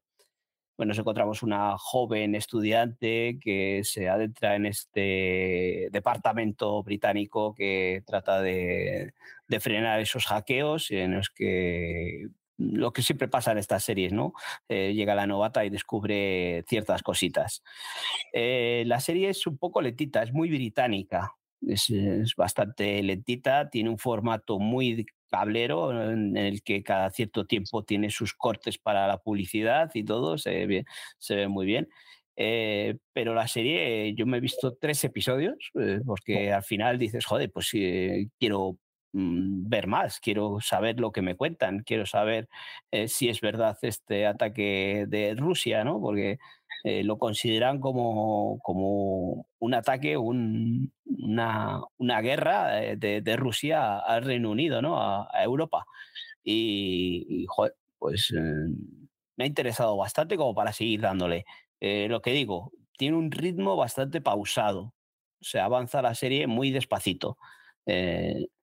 Porque luego en el tercer episodio nos cuentan un poco más de algún personaje a modo de flashback de, cómo ha llegado ahí. Entonces, hay a cierta gente que eso de los flashbacks pues le, echa un poco para atrás, ¿no? Pero a mí sí que me ha parecido interesante hay que tener tiempo para, para, verla. Así que si queréis darle esa oportunidad, yo estos tres episodios me parece interesante lo que, lo que proponen. No es nada novedoso porque siempre hemos visto estos ciberataques y esta, ahora esta especie de guerra fría que parece que todo el mundo está en contra de, de Rusia o Rusia en contra de todo el mundo, ya sea Estados Unidos, que era siempre lo habitual. Eh, ahora lo que nos encontramos es esto eh, entre la propia Europa, ¿no? Así que, oye, si queréis darle una oportunidad, yo voy a seguir con ella porque me parece bastante interesante lo que proponen y, lo que hemos estado hablando durante todo el programa de hoy, que al final eh, las series nos gusta comentarlas de una forma global, no quedarnos en esos primeros episodios que, que luego o van hacia arriba o se desinflan, pero por lo menos poder valorarlo. No sé si la conocías, si te habías Yo esta, no, la vi en el catálogo cuando iba pasando y la verdad que no tenía referencias, pero tal y como la has contado, pues seguro que a los dos, tres primeros sí que le, daré un poco para, porque tiene, tiene pinta, tiene buena pinta. Lo que pasa que es eso, que hasta que no llevas por lo menos seis o siete no sabes. Pero sí, sí, seguro que, le daré para, para ver qué tal, a ver cómo. ver qué pinta tiene es una serie que igual mm, nos saca un poco porque no tiene ningún personaje, ningún actor eh, que, sea de renombre, igual por eso no te puedes acercar a ella, porque no te llame mucho la atención. Pero rebuscando en el catálogo yo creo que era la mejor opción porque eh, hay, hay series alemanas, hay series eh, mm. húngaras que había visto que dije, hostias, me va a costar esto. Y me decidí por esta, pues eso, de Channel 4, que eh, las series británicas a mí siempre, pues ellos, no es que sea un fan de las series británicas, pero sí que me mm. gusta, sobre todo la factura, sí. tiene una factura siempre bastante buena. Mm. Y vistos estos tres episodios, sí que me llama la atención para seguir con ella, porque ya te digo que en este tercer episodio que cuentan un poco del pasado, yo creo que es ahí donde más adelante puedes decir, pues joder, al final se están enrollando demasiado y lo que era la premisa de, los primeros episodios de este ciberataque se ha quedado mm, diluida y al final nos cuentan lo que suele pasar muchas veces, eh, las vidas personales de, esos personajes que nos encontramos ahí, en el que pues nos harán mucho de esto de, de los bots, de esto de que Rusia se mete mucho en, en las redes sociales para intentar manipular lo que pasó en Estados Unidos y demás, pues aquí lo enfocan en, en las elecciones británicas, todo ficcionado en un futuro distópico, en un futuro eh, eh, bastante cerca, ¿no? Que podría llegar a pasar lo que hemos visto en Years and Years y estas series, ¿no? Que, que nos plantean un futuro cercano en el que por qué no podría pasar con lo que estamos viviendo a, a día de hoy realmente. Pues me la voy a apuntar porque sí, sí, me interesa, me interesa. Yo también me apunto esta. La tengo también en mi lista. mi lista de Sky Showtime es como la de Oscar de las series, pues igual. Eh, la lista de Sky Showtime, eh, yo ahora para, para, hacer esto me basé o busqué solo lo que eran productos exclusivos de Sky Showtime, eh, que luego tiene un catálogo extenso de, de series como eh, como la que os queda, ¿no? Por hablar, que, que son de otra, son de antes y, no, no es que sean exclusivas de Sky Showtime, pero mm, porque tiene Sky Showtime ya como ya hemos hablado, eh, tiene un conglomerado tremendo de, de, pues eso, Peacock y demás, que de NBC, y Universal, tiene mucho, tiene mucho donde, donde rascar. Pues voy con Twin Peaks el, eh, yo creo que es el clásico entre los clásicos, ¿no? Mm. Eh, aprovecho que la estoy volviendo a ver otra vez eh, porque Alberto TV Series a través de Cultura Seriéfila y tal siempre hacen grupos de visionado de series. esta semana se han lanzado con esta, vamos a dos episodios por, por semana. Es, yo era pequeña cuando salió esta, esta peli, uy, esta peli, esta serie, y a mí me acojonaba viva jamás, nunca me dejaron verla, ¿vale? Pero mis padres sí la veían y yo solamente con escuchar la música de cabecera me cagaba viva. yo es que me tenía que quedar dormida antes de que, de que esa canción empezara porque si no tenía verdaderos problemas para, para dormirme esa noche. Luego crecí, la vi, se convirtió en la primera, para mí yo creo que fue la primera serie así que me voló la cabeza de cosas raras, de decir, esto no lo estoy, no estoy yo viendo, no estoy yo viendo por dónde me van a venir, me va a venir esto. Y me apetecía revisionarla y oye, pues mira, aprovechando que ellos lo están haciendo, pues mm, me he puesto con ella. Eh, dos episodios, de momento he visto el, el piloto, puedo hablar de ella porque ya la he visto antes, aunque no voy a soltar spoilers por si alguien no la ha visto todavía. Os comento, son tres temporadas en total más una película. La película es entre la segunda y la tercera temporada y la tercera temporada es relativamente eh, moderna. Me parece que es de hace poquitos años, cuatro o cinco años por ahí, incluso a lo mejor menos. Eh, seguro que os suena la pregunta de quién mató a Laura Palmer. Pues eso, eh, de esto va la serie. Investiga el asesinato de Laura Palmer, que es una chica que vive en Twin Peaks, de 17 años, es un pueblo muy pequeñito de las montañas de Estados Unidos. Y, nada, en ese pueblo nada es lo que parece. Tú ya vas viendo cosas desde el principio que no te, que no te parecen normales. La banda sonora para mí es espectacular. Eh, los, los personajes que en un principio, eh, y ahora más todavía, eh, lo estaba revisionando ayer y estaba diciendo, Dios mío, están súper sobreactuadísimos, pero es que forma parte también de esa, de esa atmósfera de, que creó David Lynch. La, la vería si no la habéis visto, porque creo que es si os gusta la televisión no podéis pasar sin, sin haberla visto porque es, es, es base de, la televisión, sí que hay cosas, claro, que se notan. Han pasado 30 años y la televisión ha evolucionado mucho y todo se nota, pero intentad verlos con lo, verla con los ojos de, aquel entonces y de, de unos espectadores que estábamos en bragas, o sea, no sabíamos nada, no sabíamos nada de, de, audiovisual, menos en España, que estamos acostumbrados a médico de familia y farmacia de guardia, de repente llega esto y te rompe todos los esquemas. Ahora, por supuesto, pues ya con todo lo que hemos visto, ¿puedes decir que es algo que, ya está muy visto? Sí, pero es que el primero que lo hizo fue él. Y fue el, mm. el, que sentó las bases de todo esto. Entonces, yo creo que, ya os digo, hay que verla, si no es con el grupo a vuestro ritmo, pero tenéis que verla. Luego ya la segunda y la tercera temporada podemos debatir todo lo que queráis, pero la primera temporada, yo tengo aquí mi cofrecito que lo tengo para, para verlo todas las mañanas. Antes de que hable, que hable Franz, que, creo que también está muy enganchada a esta serie, estuvo muy enganchada a esta serie. Estás hablando de tres, cuatro temporadas. Yo tenía entendido dos temporadas, que era la, mm, serie original, ¿no? Y luego mm, lo que ha venido después es secuela, revisionado. Eh, ahí me pierdo. Es otra temporada. Pero después, continuación de la segunda. Eh, es, de esta no me acuerdo porque no la vi. O sea, la tengo ahí, la tenía pendiente y dije, uff, no sé si quiero ver eh, Twin Peaks después de tanto tiempo porque no estaba segura de lo que iban a hacer y, no la vi. Como no la trajeron y no estaba en ninguna plataforma, pues la, pues la dejé. Franz, ¿nos puede responder? Bueno, yo la verdad es que tengo un cerebro muy peculiar porque hace que cuando veo las series o las películas, cuando pasa un tiempo, me olvido del final. Entonces es magnífico porque yo cuando lo revisiono eh, no sé cómo acabará. todo el rato. Sí, yo digo, coño, no, sé cómo acaba. Sí, sí, me pasa. Entonces, y Twin Peaks a mí me, me enganchó ya de, más de adolescente, más veinteañera casi. Y bueno, yo la, bueno, en, en, aquella época la disfruté muchísimo, muchísimo. Y ahora ya de senior la estoy viendo y es que me está encantando. Entonces el otro día estaba hablando con Ryan también y la frecuencia y yo decía, hostia, tenéis que verla de nuevo. Y entonces, eh, sí, pero ¿cómo ha envejecido? Es que esto no envejece nunca.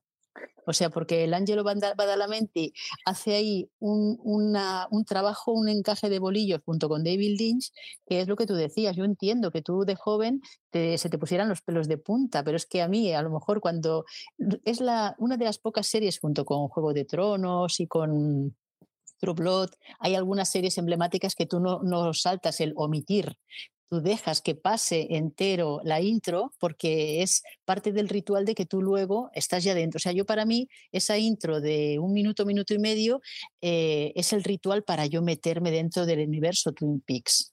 Entonces, eh, claro, cuando la, la intenté revisionar, llego a casa, digo, ah, qué bien, en Sky ya ha llegado, perfecto, la pongo y claro, empiezan las, primeras las primeras notas, yo ya estaba dentro, o sea, está firmado totalmente. Entonces, bueno, en aquella época, pues el, el, agente Cooper, bueno, y tantos, la gente que nunca la vio, pues seguramente que habrá visto tantos memes eh, en Internet, en Twitter, en, en, YouTube, que estarán, ah, pero esta es la escena aquella, sí, sí, pero tú ya la has visto porque hay memes creados de esta serie miles. Entonces, bueno, yo la he visto, estoy también estoy dentro del grupo también, porque también me picó la curiosidad de ver qué es lo que ibais comentando. Y estoy por el segundo episodio de la primera temporada y estoy dentro totalmente. Sí que es verdad que lo que dice Paul, cuando ya hay dos, tres temporadas, me parece la primera es, es la, la, temporada. Luego ya se va por los cerros de Úbeda, también te lo digo, porque es muy lynchiano y tienes que estar dentro del universo de David Lynch, dentro de su cabeza, ¿no? dentro de la cabeza de David Lynch, ¿no? con todo el universo de series, películas que vinieron luego, Carretera al Infierno. Bueno, hay, hay tantísimas que tú dices, ay madre mía, pero al final de cuando ya después de haber ahora después de haber visto tantísimas series dices, me parece que no sabían muy bien cómo acabarlo, ¿no? O sea, empezaron ahí a meter diferentes eh, escenarios, yo me parecía un poco eso, que se nos fue, se le fue un poquito de las manos, ¿no? Pero sí que es cierto que la primera temporada es historia de las series del mundo, ¿sabes? Como si ves Soprano o como si ves The Wire o como si ves The Americans o yo qué sé, hay una serie de, de, en el mundo de la televisión hay unas series, una serie de series, valga la redundancia, que son el sota caballo rey de, la vida de un seriéfilo. Y una de ellas es Twin Peaks. yo, Twin Peaks, como decís, la primera temporada es espectacular. La primera temporada, eh, como os comentaba yo el otro día, eh, la vi en Telecinco grabando. Bueno, la primera temporada relativamente fue bien en Tele5, pero ya fue con la segunda temporada cuando la relegaron a Late Night, pero, pero igual a horas intempestivas tenías que poner el VHS a grabar por aquella época, era lo que me tocaba a mí, poner el, VHS a grabar con una mm. programación en la que eh, en tiempo Telecinco hacía lo que le daba la gana con la parrilla, entonces no sabía si le ibas a llegar a ver o sí o no, se te iba a cortar la mitad del episodio. Con la primera temporada disfruté muchísimo, me encanta, está muy bien hilado todo, todo, todo. Y luego la segunda temporada, lo que estás diciendo, con esas idas de olla, pues al final te van descolocando. Y encima lo que digo, que verla como la vi yo, con tener que hacer ese esfuerzo de tener que estar grabándolas en VHS, pues al final fue lo que acabó sacándome y no dándome ganas de ver este revisionado, que no lo sé, lo que al final lo que ha hecho David Lynch con esta tercera temporada que, que vino hace poco, como contabas. Eh, no me he metido en ese grupo porque estoy metido en el de Deadwood y ya me parece excesivo ver dos episodios semanales de Deadwood y la estoy disfrutando y si me obligo, como hemos dicho otras veces, a ver otros dos episodios de otra serie, al final voy a acabar saturado. Eh, y entonces digo, joder, voy a dejarla un poquito de lado. Eh, me llama mucho y me, me, provoca mucho eso que estáis diciendo de de esas cabeceras, esa intro de, Twin Peaks, esos primeros acordes eh, de piano y tal, que, que, se te ponían los pelos de punta cuando, cuando lo ponías. Y es que ahora es lo que estoy sintiendo al contarlo vosotros, ¿no? Es decir, joder, si es que es verdad que, que, te pasa lo mismo que con Juego de Tronos, ¿no? Solo estoy escuchándolo y el otro día que encima la pusiste ahí, esa intro, en el grupo de Telegram y tal, y dices, joder, sí, sí que me dan ganas de verla, pero no, no, no, me da la vida para más. Eh, estrenos y Deadwood, pero no, no dudo de que en algún momento, por lo menos esa primera temporada, volver a verla. No sé si me atreveré con esa segunda temporada, con esas paranoias que le dieron a David Lynch. Y espero a ver qué nos contáis de esa revisitación que hicieron luego, si es una secuela, porque la premisa de la primera temporada era quién mató a Laura Palmer. Yo creo que con la segunda temporada queda cerrado. A ver por dónde luego lo llevan. Pero bueno, ya nos contaréis, ya nos contaréis. ¿Tú sí la viste? Yo vi la, la, la, vi entera. Bueno, la tercera temporada no. Esta tercera temporada que se inventó, no. Esta no, no, llegué a verla porque no, también no tenía posibilidades de verla y entonces la tengo ahí aparcada. Pero sí, la, la primera y la segunda sí. Sí, sí. Por eso que al, al, final deriva todo un poco en, el universo Link, ¿no? Que, es eso. Pero, pero esta vez hasta el final. Esta la, la veré entera, seguro. Pues nada, cierras tú con tu serie? Pues eh, mi última recomendación, pues eh, ya empezó hace mucho tiempo, supongo que todo el mundo la lleva al día prácticamente, que es el universo Yellowstone que engloba 1883, eh, 1923 y Yellowstone. En este caso, yo las vi primero Yellowstone, tal y como se publicaron, ¿eh? primero Yellowstone, después 1883 y 1923. Pero quizás si lo queréis seguir con el, con el orden cronológico correcto, sería 1883 que esta es, bueno, son 10 episodios de una hora más o menos, que son, cada episodio es una película, porque a mí me encantó esta, esta serie, eh, fue de las mejores del año junto con la de Offer que comenté antes, ha sido una de, las mejores que yo he visto en el, en el universo western, de, de una historia de, que es precuela de Yellowstone y de, de, 1923. Sigue a la familia Datton, que son los, eh, dijéramos, el origen de lo que luego van a ser las mimbres de Yellowstone. Eh, que son eh, al, patriarca de la familia, es un Tim McGraw y, la Faith Hill, que es pareja en la vida real y también en la ficción. Son dos personajes súper carismáticos que tienen tres hijos. Una de la hija mayor es Elsa, que tiene 17, 17, 18 años en este caso, casi 18, casi 18 que es la narradora, la voz en off de, esta, de esta serie, que mm, va pasando, va atravesando todas las llanuras para llegar al, al sitio donde van a establecerse. Entonces, todo ese bagaje que, tienen que seguir con todas sus inclemencias para llegar hasta Montana eh, es una verdadera delicia. Entonces, yo acabé enamorada de esta adolescente porque yo quería ser Elsa. O sea, es una niña fuerte, valiente, libre, eh, es, un, es un personaje, o sea, el, Taylor, Sheridan le ha hecho un regalo a esta chica que ha sido una verdadera, vamos, un lujo. Eh, la actriz es Isabel May, bueno, eh, aparte que es bellísima, me, encantó su personaje, me encanta y me encantó cómo lo desarrolló, la verdad.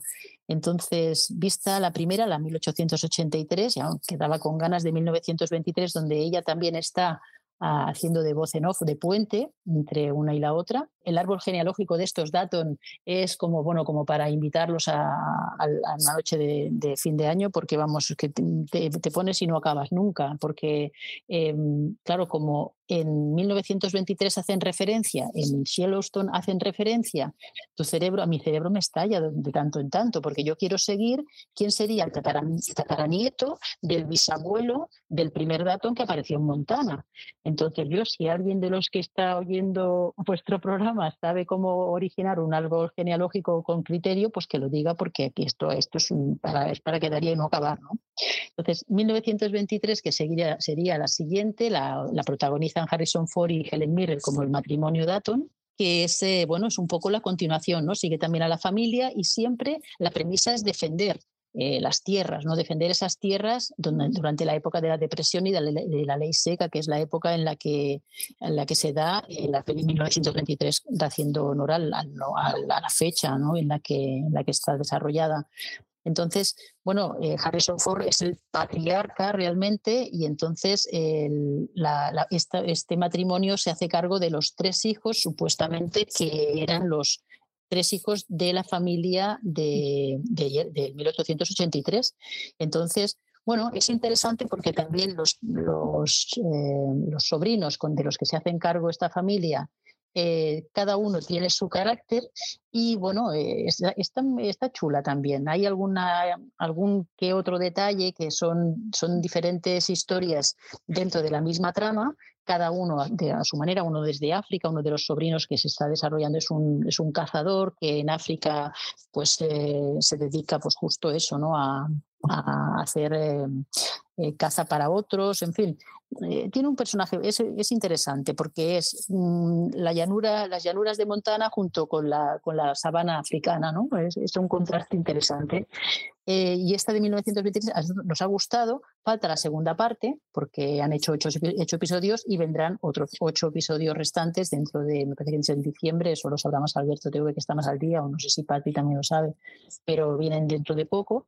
Y después, cronológicamente, viene la serie, que es Yellowstone, que apareció en el 2018, tiene cinco temporadas de momento, se supone que la, de las cinco primeras temporadas, las cinco temporadas, la última temporada tiene solamente una parte, disfruta de los primeros nueve episodios, son o nueve episodios, y nos, han, nos hemos quedado un poco huérfanos, porque me parece que Kevin Costner se ha, se ha bajado del carro. Entonces, Kevin Costner sería el patriarca, en este caso, John Dutton, del, del, rancho Yellowstone, que es el rancho donde ellos están. Eh, ya estamos hablando de, la época contemporánea, con lo cual estamos hablando de que este John será probablemente el tataranieto del, del James Dutton que apareció en el 83. Y bueno, como siempre, la premisa, el rancho, el rancho eh, los hijos, que unos son más afortunados y otros más desafortunados. Y bueno, y luego tienes a la hija, que es la Beth, que es un poco la, la que, que, hace efecto catalizador. Allá donde está la Beth hay, hay un colapso seguro, ¿no? Porque la, la, mujer tiene un carácter de mierda, perdona, tiene un carácter lamentable. Entonces, bueno, es una, es una tía que atiza a todo, a todo Cristo y, bueno, yo en primer momento era muy fan de esta chica, ¿no? Porque decía, madre mía, ¿cómo es posible, no? O sea, allá, allá donde va, la lía parda. Y bueno, a mí todo el universo en cuestión me ha encantado, me está encantando porque yo no lo doy por perdido, pienso que, acaba, que nos, dejan, nos darán un buen cierre, a pesar de que Kevin no quiera. Yo, bueno, hablaremos con, con quien sea para que el tipo se apunte y nos dé un buen cierre, un cierre humano, ni que sea pero la verdad es que es, una, es un, un, universo muy interesante para la gente que nunca pensó acercarse a, a este género de serie de western, ¿no? aparte de Boot, que ya lo teníamos, o Godless, que hay muchísimas más, pero este, este universo en concreto yo creo que crea mucha adicción, por lo menos a mí me creó adicción. No sé vosotros cómo, cómo lo lleváis el universo Yellowstone y cómo os lleváis con Daton, con los Daton. Pues yo solo he visto la primera temporada de Yellowstone. Sí que es una serie que la primera temporada me encantó. La vi en Pluto TV en su día eh, cuando la pusieron y me costó bastante verla porque era episodio semanal y me costó bastante. Pero bueno, eh, dentro de lo que me pasó con, eso, con esa primera temporada, la disfruté muchísimo con esos personajes, me encantaron como, me encantaron estos personajes, cómo están desarrollados y, eso, volver a ver a Kevin Costner en pantalla y, lo que dice Franz, el personaje de, esta mujer, de, la hija, eh, es espectacular y, yo he disfrutado mucho, tengo ganas de verla, tengo ganas de continuar de esa Yellowstone y tengo muchas ganas de ver todas las series que, que las preceden. Eh, me llama muchísimo la atención, pero necesito tiempo. Es de estas series que quiero verlas con tiempo, que quiero ver, disfrutar episodio a episodio y, y no verlas por obligación me está costando no por pereza, no por, mm, por, nada, sino porque quiero disfrutarlas. Es como con Succession, ¿no?